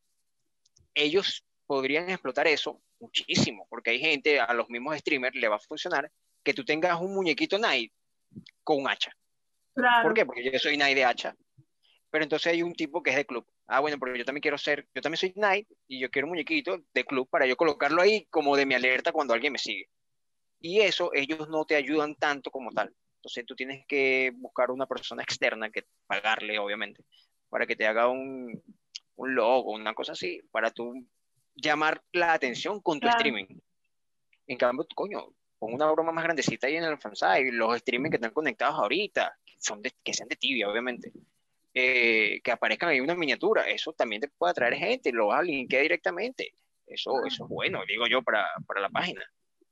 Si ellos Pero, tuvieran, si ellos tuvieran más difusión, imagínate, hay, hay un, un Instagram muy popular, el de Cateroide, que tiene miles de seguidores y cada foto que sube sobre algo de tibia, ponte que sube un tatuaje de tibia o una torta de tibia o algo de tibia, eh, tiene muchas, muchos likes, o sea, y esos son, ese es contenido que ellos están dejando de difundir. Imagínate tú si ellos usaran las redes sociales de la forma que la usamos los creadores de contenido para difundir su propio juego, porque yo supongo que de esos miles de seguidores de Cateroides habrá alguno que no juegue tibia y que vea la vaina y diga, oye, este juego se ve interesante, lo voy a seguir para ver qué es lo que es. Y Exacto. Mira, te voy a dar mi punto de vista. Primero, sobre los creadores de contenido. Los creadores de contenido necesitan más apoyo de Sixof, definitivamente. Creo que una sola vez ha pasado que les dieron que sí, 1500 TC, algo así, como para, se acordaron de ellos y les dieron 1500 Tiger Coin. Pero los creadores de contenido necesitan mucha, mucho más apoyo porque son los que están volviendo la vida al juego. Tú te metes en Twitch y de repente tú ves streamer de tibia con 3.000 personas viéndolo. Eso es muchísimo para tibia. Ese tipo de personas necesitan apoyo de, oficial. No apoyo de, de la gente que les dona, eh, hace donaciones. No, no. De Six oficialmente necesitan apoyo. Como que, mira, no, mira, voy a hacer un ítem que solamente va a ser entregado a través de streamings. Y se lo voy a dar a estos streamers. Y ellos son los que van a, a- a promocionarlo, van, ¿sabes? A cambio de promoción. Tienen que hacer algo. Eso tiene que ser diseñado completamente. Claro. Este, ahora, a nivel de marketing, yo no sé, yo estaba hablando de esto anoche, no sé si tú estabas ahí, Walter. Este, yo estaba hablando de- del marketing de Tibia, que yo no, no podía entender, no, no entiendo cómo es posible que Tibia no invierta presupuesto en marketing. Es, hey, hay cuentas. Te lo pongo este- de esta manera. Hay cuentas de personas en Instagram que hacen maquillajes, chamas. Y las carajas, las tipas, invierten en una empresa de marketing para que les lleve las cuentas como deben ser profesionalmente y las promociones. Y te estoy hablando de gente con 5 mil, 6 mil seguidores en, en Instagram y no de un juego que factura no sé cuántos millones de euros al año. Y yo no puedo creer que esa persona chiquitica pueda pagarle a una empresa de marketing para, yo, para que pueda crecer y mejorar su contenido y no una empresa de un juego online con miles de jugadores. No, ¿Usted no le ha pasado que se han metido por decir eh, algo en YouTube? Van a ver un video y la primera publicidad que le aparece es de repente un juego móvil que nadie lo conoce, pero se está publicitando. Se está publicitando. Y te aparece en todos lados, de paso, en Instagram, en Twitter. ¿Cuándo, has cuándo visto uno de tibia? Nunca, y no lo vas a ver. Exacto. Oye, si, si el tráiler, si el tráiler de juego salió 20 años después, una vaina así. Por eso, entonces, si lo que dice Anderina, o sea, si lo ves desde el punto de vista de Anderina, que eso les va a traer una cantidad de gente que no saben manejar, que no van a poder manejar, van a- o sea, como empresa, tienes que saber cómo utilizar tus recursos. Mira, esto me va a traer 20 mil jugadores más, yo tengo que invertir en más servidores, tengo que invertir en más empleados que puedan manejar una comunidad más grande, pero al tener una comunidad más grande, yo también voy a producir más dinero. Pero yo creo que es lo que dice Anderina, yo creo que se sienten bien en el punto que están y por eso dicen, no, no, no buscamos crecer más. No salen de su zona de confort. Exacto. Aunque si, si han tratado de salir de la zona de confort creando cosas nuevas que no estaban destinadas para, por ejemplo, los level 400, para esos level altos, por ejemplo, esa Soulwall Quest, le ha traído muchísimo dinero a Tibia, mucho, mucho, mucho. O sea, Sí, pero no es el- no- de dinero. Pero es dinero dentro del juego, o sea, es dinero de la gente que ya conoce el tibia. Lo que te quiero decir es que no están atrayendo a nadie nuevo. Pero ponte que eh, es una, es una, una tontería esto que puedo decir, mira. Ponte que ellos hagan un video así súper fantasioso haciendo esa quest. Una vaina, una edición brutal, un AI ahí bloqueando que si no sé, el megalomanía y la otra gente atacando y dando vueltas ahí. Y tú hagas un video así alusivo. Eso Como las gente. cinematics de LOL. Ajá, eso podría traer mucha gente. Mucha, mucha. O quizás no lo haga con vainas 3D y toda la cosa, pero haz un video así, o toma el video de algún streamer y, y lo modifica, lo arreglas de que se yo- vea brutal. Pero no lo hacen. Yo agarré, yo un video así, invitando a la gente a jugar. Agarré así, mira, 10 mil euros del presupuesto de este mes. En solamente publicidad para YouTube e Instagram. Para que ese video salga a toda la gente que juega, que- o sea, algo así como que una especie de filtro que trata de que nada más le saque a la gente que está interesada en juegos online. Alguien va a jugar, alguien va a jugar. Alguien, al- alguien, Alguien alguien, no muchos van a jugar. Esos 10 mil dólares, esos O 10 mil incluso- se le van a, a regresar. Mucha gente que estuvo retired o está retired llega a ver esta publicidad, le va a llamar la atención y van a volver al juego como está pasando ahorita. Hay Ajá. mucha gente que está regresando al juego, quizás pues nada más por la pandemia, pero quizás esa gente va a volver a la normalidad en Ponte en un año y van a seguir jugando. Quizás no van a jugar 5 o 6 horas como están jugando actualmente, pero por lo menos van a dedicar una hora de su tiempo o dos horas de su tiempo La a pandemia le, conectarse, a jugar un ratico.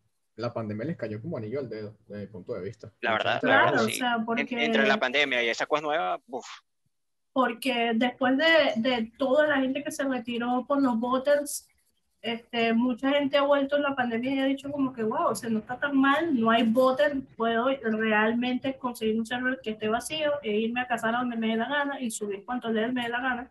No estoy limitado como antes, porque antes las limitaciones eran enormes porque a donde te metieras había alguien boteando. O el server donde fueras había un cabezañame ay, que es dominado y tiene que pagar 200k. Entonces tú, coño, bueno, no, que ladilla, me voy a retirar. Pero ahora ya esas limitaciones no existen y ellos tienen que buscar de atraer a la comunidad que esas limitaciones llevaron al, al retiro. Y creo que la pandemia nos ha ayudado precisamente porque los creadores de contenido están ahí mostrando la nueva realidad del tibia y la gente que se ha interesado ha dicho, "Oye, ¿cómo estará el tibia? Como le pasó al chamo este que entrevistamos hace poco. Ajá. Eh, ¿Cómo estará el tibia? Me voy a meter en Twitch para ver. Y empiezan a ver y dicen, verga, el tibia está súper bien, voy a volver a jugar. Claro, y a pesar que el juego está cambiado, pero te adaptas muy rápido a, a los cambios que, que le hay actualmente. Lo que creo que ellos han entendido muy, muy bien es el concepto del store.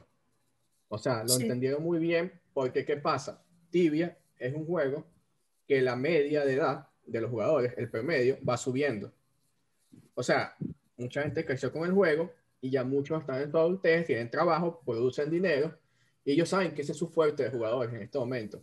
¿Qué pasa? Que ahorita la gente no le pica las manos para invertir plata en el juego. Claro. Como era hace 10 años. Pues todos esos jugadores antes eran quinceañeros, estudiaban, no tenían dinero para estar invirtiendo en el juego. Ahora tienen 25, 30 años, tienen trabajo. Y de repente tú dices, coño, voy a meter 50 dólares al juego. Y Tibia lo sabe, y eso lo ha entendido perfecto. Y por eso es que la Store ha tenido el éxito que ha tenido. Claro. Por eso estos quests, con estas armas que cuestan ese poco de Tibia Coin, lo, lo han entendido. El bazar también. La cantidad de el bazar. Ridícula la cantidad de que se mueven. Mucho, mucho. O sea, yo, yo conozco carajos que tenían una cuenta level 500 con Frumbrahat porque lo compraron o lo sacaron, como sea, y vendieron esa cuenta 500 con Frumbrahat, se cambiaron de vocación. Ahora, por ejemplo, el carajo que te hablo era Druid, se compró un Knight, eh, no tiene Frumbrahat, pero no le importa, pero por ejemplo, por el bazar se compró un char con, no sé, Sword 129 base, una vaina super absurda. Un level 400. Todos los días mete dos bus, todos los días juega pura happy, eh, hace su streaming, relajado, se compró la Sword nueva, y el carajo feliz de la vida y quizás pasado mañana dice, ¿sabes qué? Ya no quiero ser nadie, voy a vender mi personaje y voy a comprarme ahora un paladín porque yo quiero ser paladín, también le voy a comprar los mismos ítems y eso es una cantidad de dinero absurda que se mueve, absurda, absurda. 30 mil, 40 mil, 100 mil tío coins en cuestión de nada. Y eso es dinero, eso es dinero, mucho dinero. estamos hablando de que 2.500 tibia coin, para que tengan una idea, es alrededor de 100 dólares. 25.000 son 1.000 dólares, 100.000 son 4.000 dólares. Mucho dinero. Estamos hablando de una persona, imagínate 100 personas, 300 personas haciendo lo mismo. La lista del bazar con poco chaves todos los días eh, no se acaba. O sea, en estos días había un tipo haciendo como un, una especie de conteo y una tabla de cómo se movía el labrado y había no sé cuántos, 35 millones de tibia coin que se ven y yo así como que... Wow. Una te quedas loco. Es, demasiado absurda. Absurda, absurda. Que ellos no estaban ganando por el mercado negro. o sea, imagínate todo el dinero que ellos han perdido, empezando por ahí. Por ese mismo tipo de cosas, por tontería. Sí, sí, esa vaina ya existía. Este, pero en eso sí te digo, en eso sí han sabido hacerlo. a nivel de marketing, ¿qué va? o sea, yo te digo, a mí me han gustado muchísimos cambios que han hecho actualmente. Muchos, muchos me han gustado. Hay unos que no me gustan tanto, pero tratas de lidiar con ellos.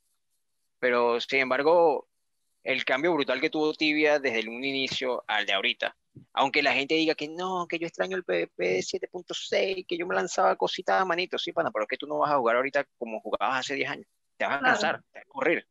Tú dices que abran un servidor all, school, que sea todo PvP a manito. Eso no es posible.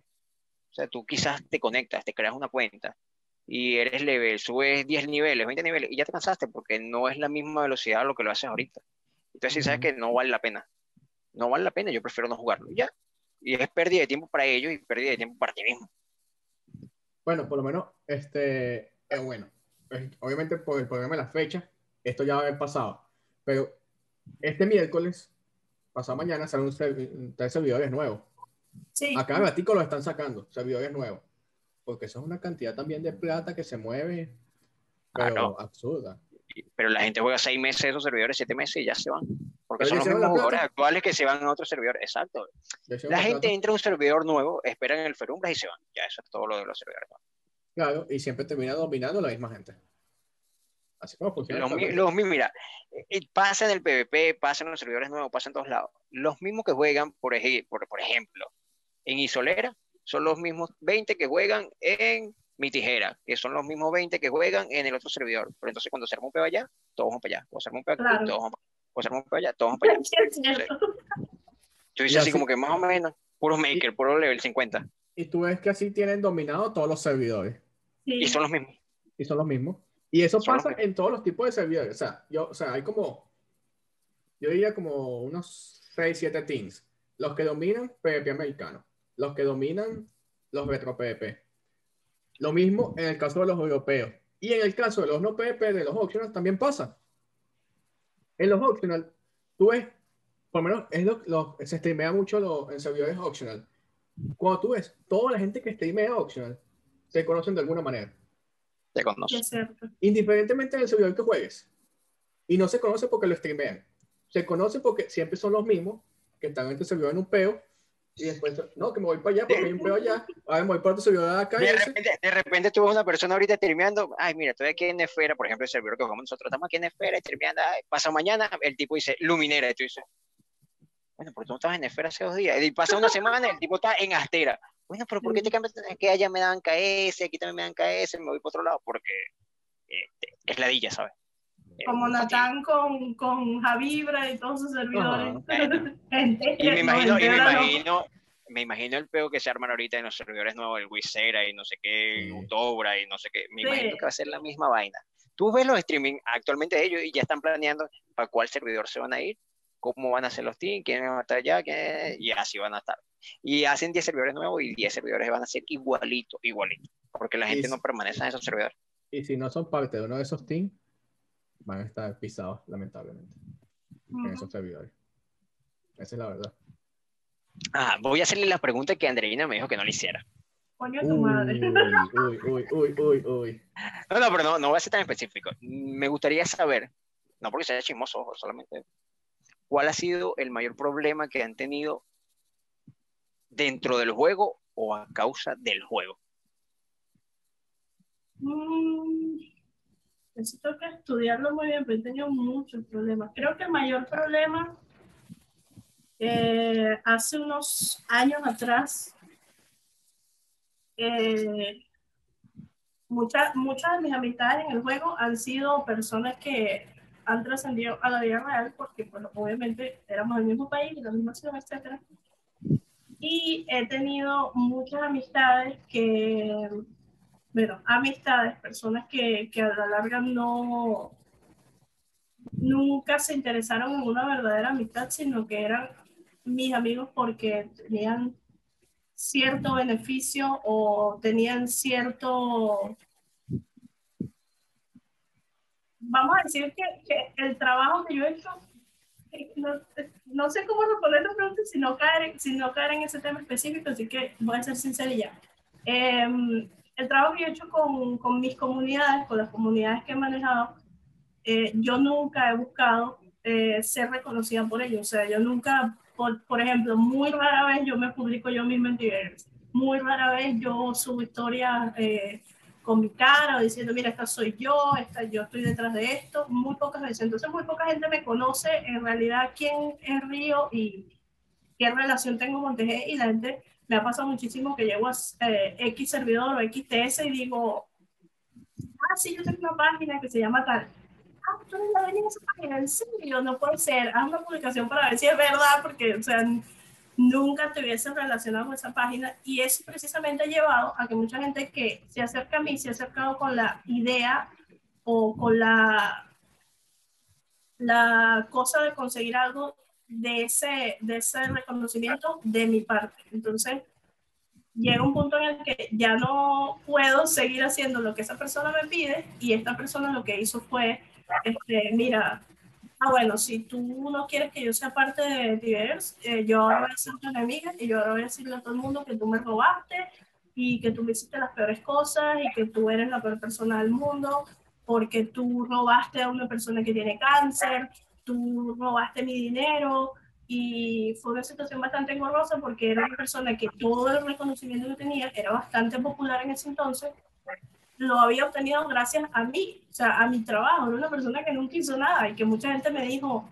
eh, es, ella no es una buena persona, ella, este, ella no es una buena amiga, no es tu amiga de verdad, y yo siempre la defendía capa y espada, y creo que ese fue el mayor problema que tuve, fue que me afectó a nivel personal porque fue una persona que fue a mi casa, conoció a mis padres, se sentó en mi mesa a comer, eh, y eso es bastante complicado de admitir que de un día para otro una persona te diga, es que tú O sea, todo el mundo la, la veía conmigo, veía la amistad que teníamos y que diga, es que tú eres una ladrona. Y le ponga mi nombre y apellido a su, a su, a sus comentarios de tú eres una ladrona porque yo digo que tú eres una ladrona. Yo no tengo pruebas, pero no tengo dudas. Nunca publicó una prueba, pero sabes que aquí está, tú eres una ladrona porque yo soy fulana de tal y yo lo digo. Y ese fue el mayor inconveniente porque eso hasta el día de hoy me afecta porque hay gente que en mi negocio de reseller no compra porque dicen, ah, pero es que fulana de tal hace un tiempo publicó que tú le habías robado una plata, ¿cómo es eso?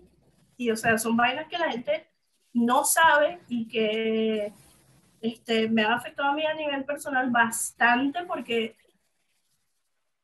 eh, yo viví de tibia en Venezuela por mucho tiempo y durante mi etapa, mi última etapa en Venezuela fue que esta persona hizo eso y me costó muchísimo este, pasar la página y hubo mucha, gracias a Dios, mucha gente que me apoyó, gente que no tenía ni el 10% de, de, de, mi amistad que tenía con esta persona, salió por mí y me, defendieron y este, me dieron pruebas, me decían como que mira, yo tengo este captura, yo tengo esto, yo te puedo pasar esto, yo puedo decir esto por ti, si tú quieres eh, demandarla, podemos ir a juicio. De hecho, mi intención era este, poner una demanda por difamación, porque había usado mi nombre, pero pues, no tenía pruebas. O sea, lo que ella estaba diciendo no tenía fundamento. Y yo sí tenía pruebas de que lo que ella estaba diciendo no era verdad.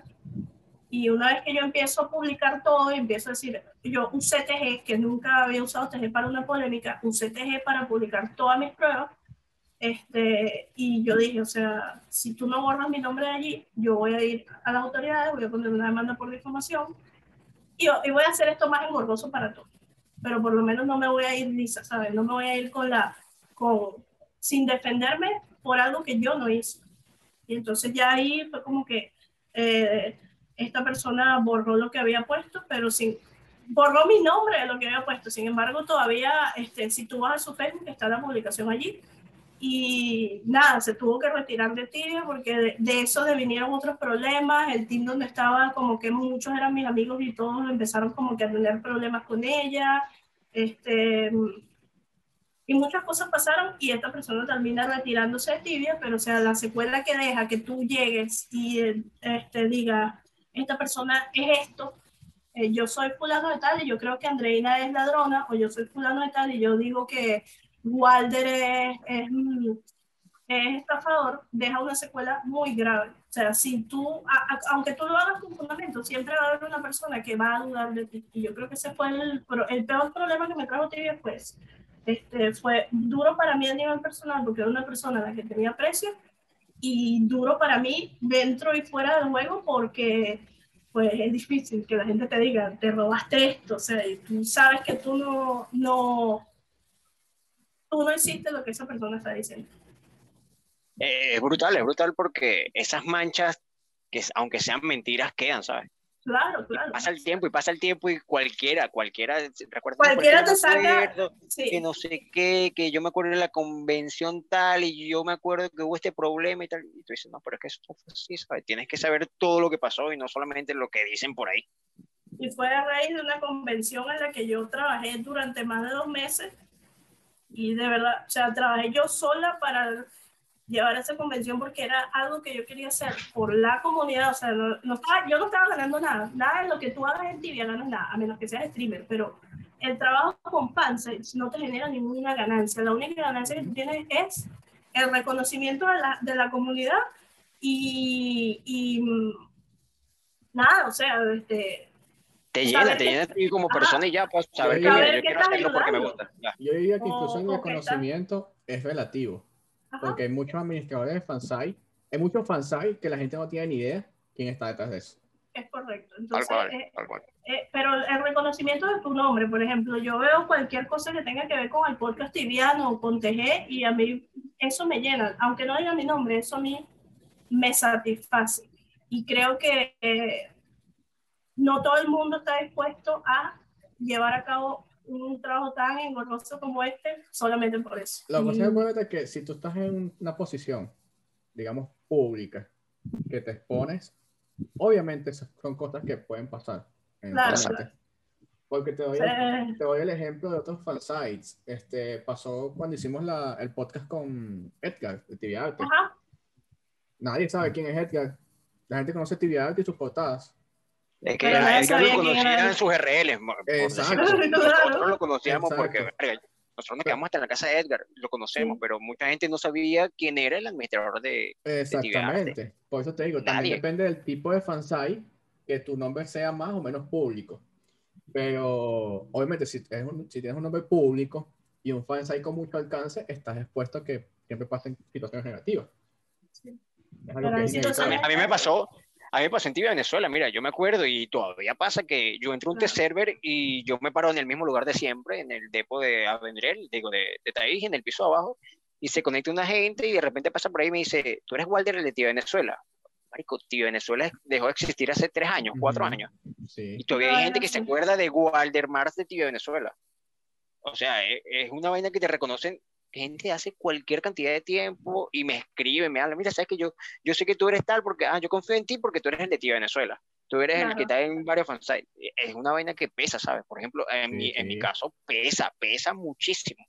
Y Entonces, más cualquier- pasas, más pesas todavía.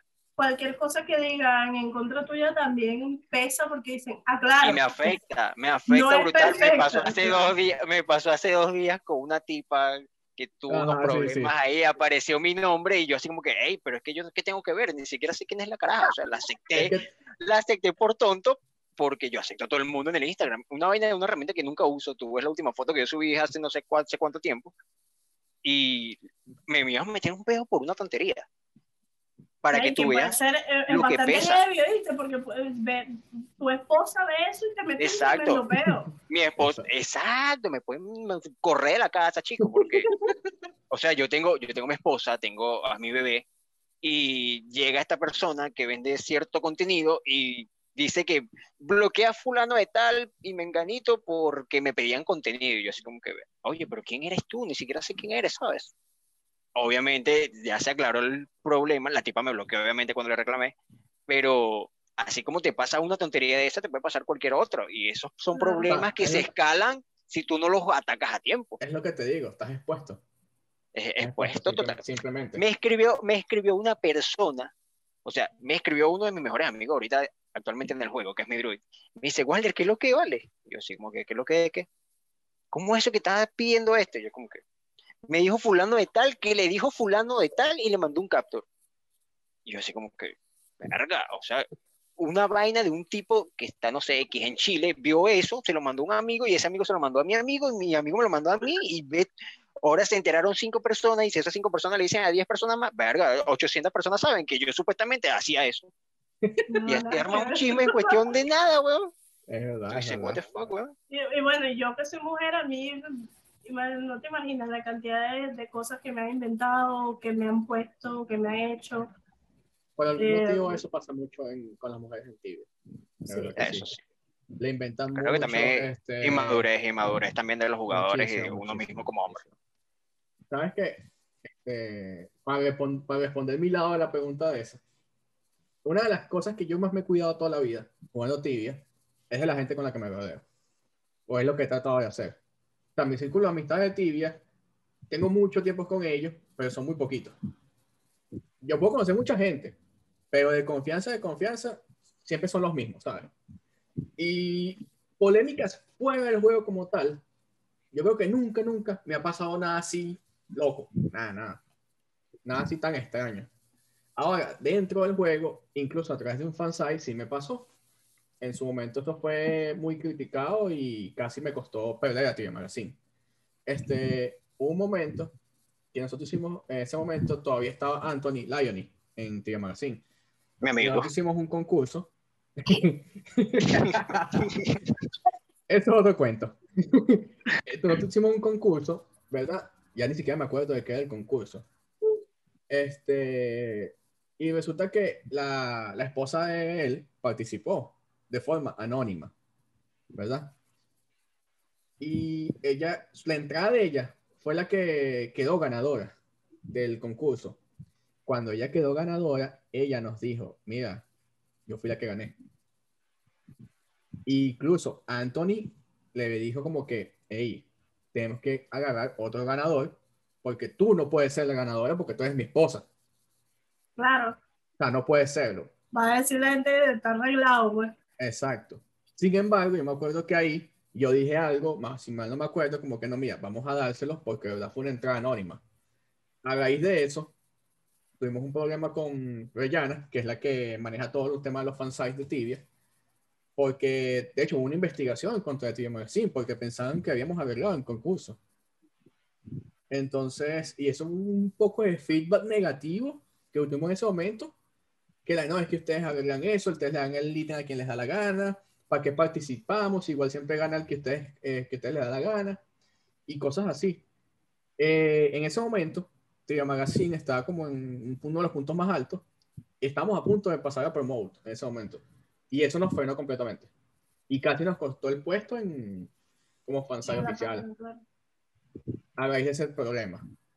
Este, después poco a poco se fue apaciguando las cosas, pero sí, no, fue un golpe durísimo en ese momento para el fansite. Pero ahí, ahí, ahí regresamos al punto de que siempre alguien se acuerda de cualquier tontería que te sucede y, Y en que la misma concurso- convención del problema pasó ese problema también. Hubo gente que Sí. fue a reclamar porque, por ejemplo, eh, Anthony estuvo como que promocionando la página y obviamente la gente decía, no, pero ¿para qué vamos a entrar a esa página si ustedes arreglan los concursos y tal? Yo Sí. también intervení Fue- ahí porque yo también fue- soy un fue- poquito fue de... una, fue una de las cosas, o sea, yo creo que esa fue una de las pocas cosas de Tibia Magazine que estuvo en la, la boca de mucha gente.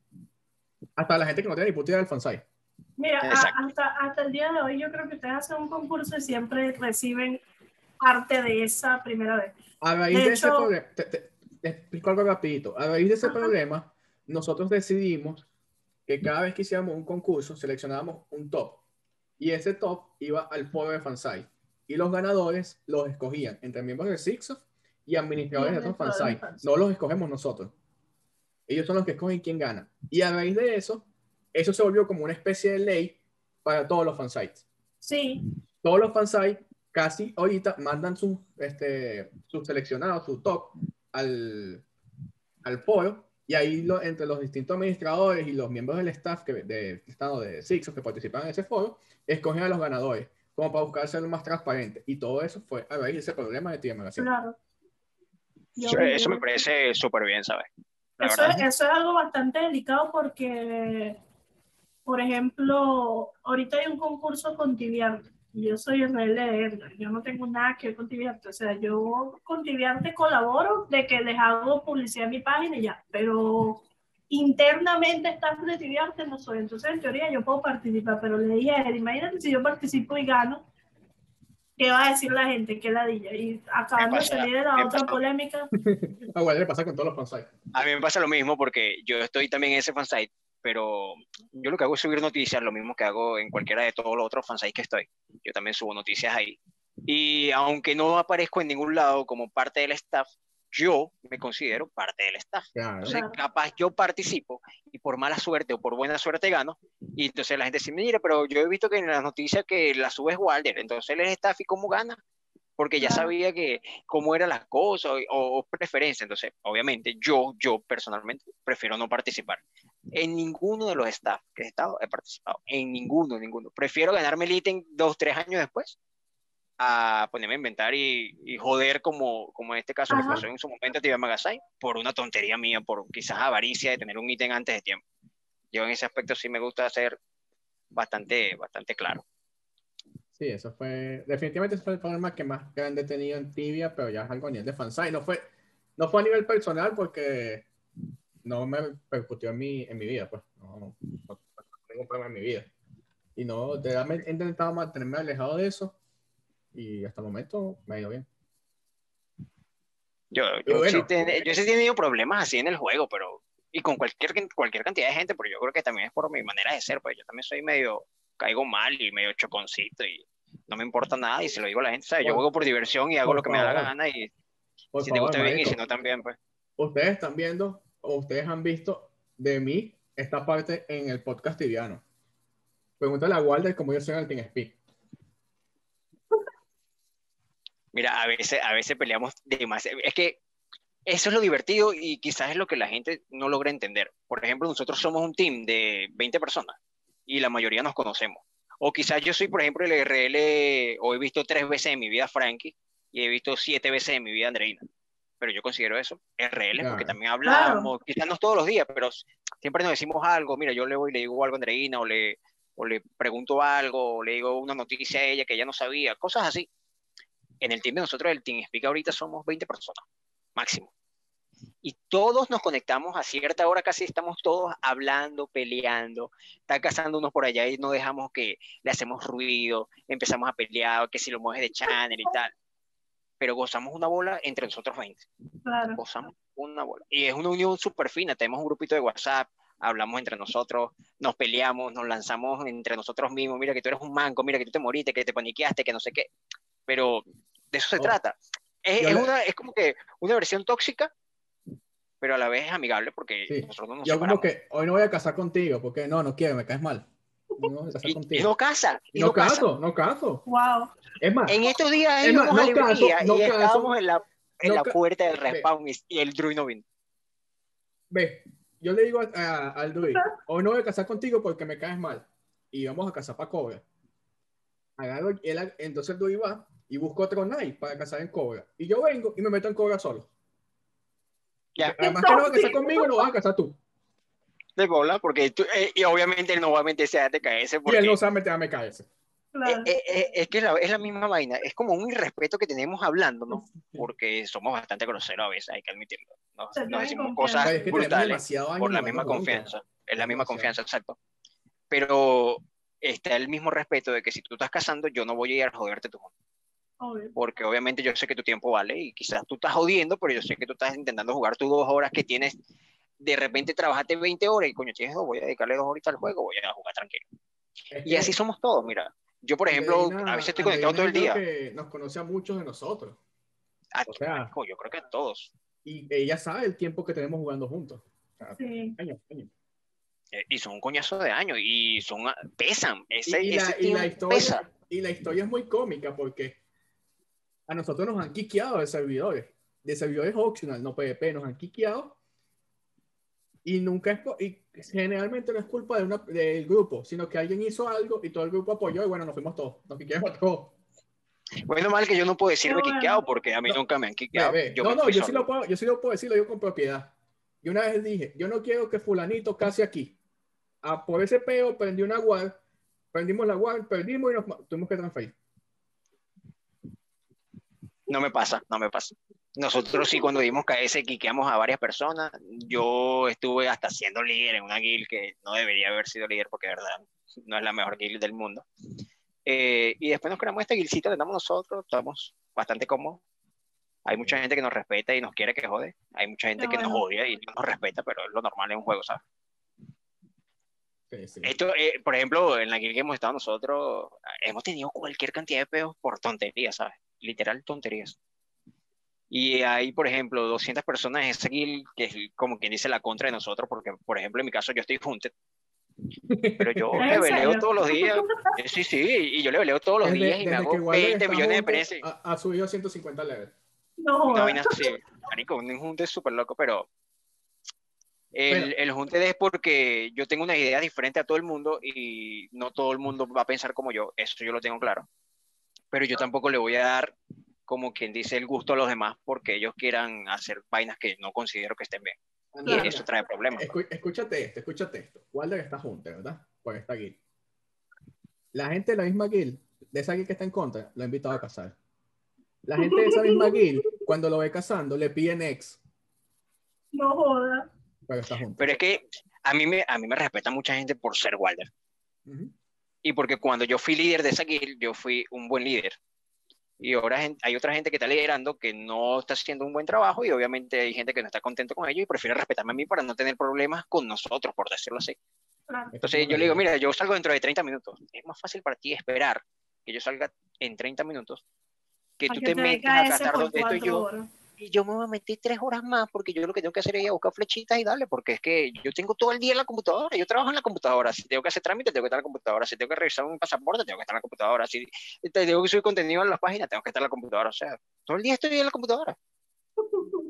Y ya vale. ¿Quién la lleva de perder? Yo no. Te, te voy a cortar aquí un momentico porque llevamos que jode tiempo hablando paja. Yo no sé ni cuánto llevamos.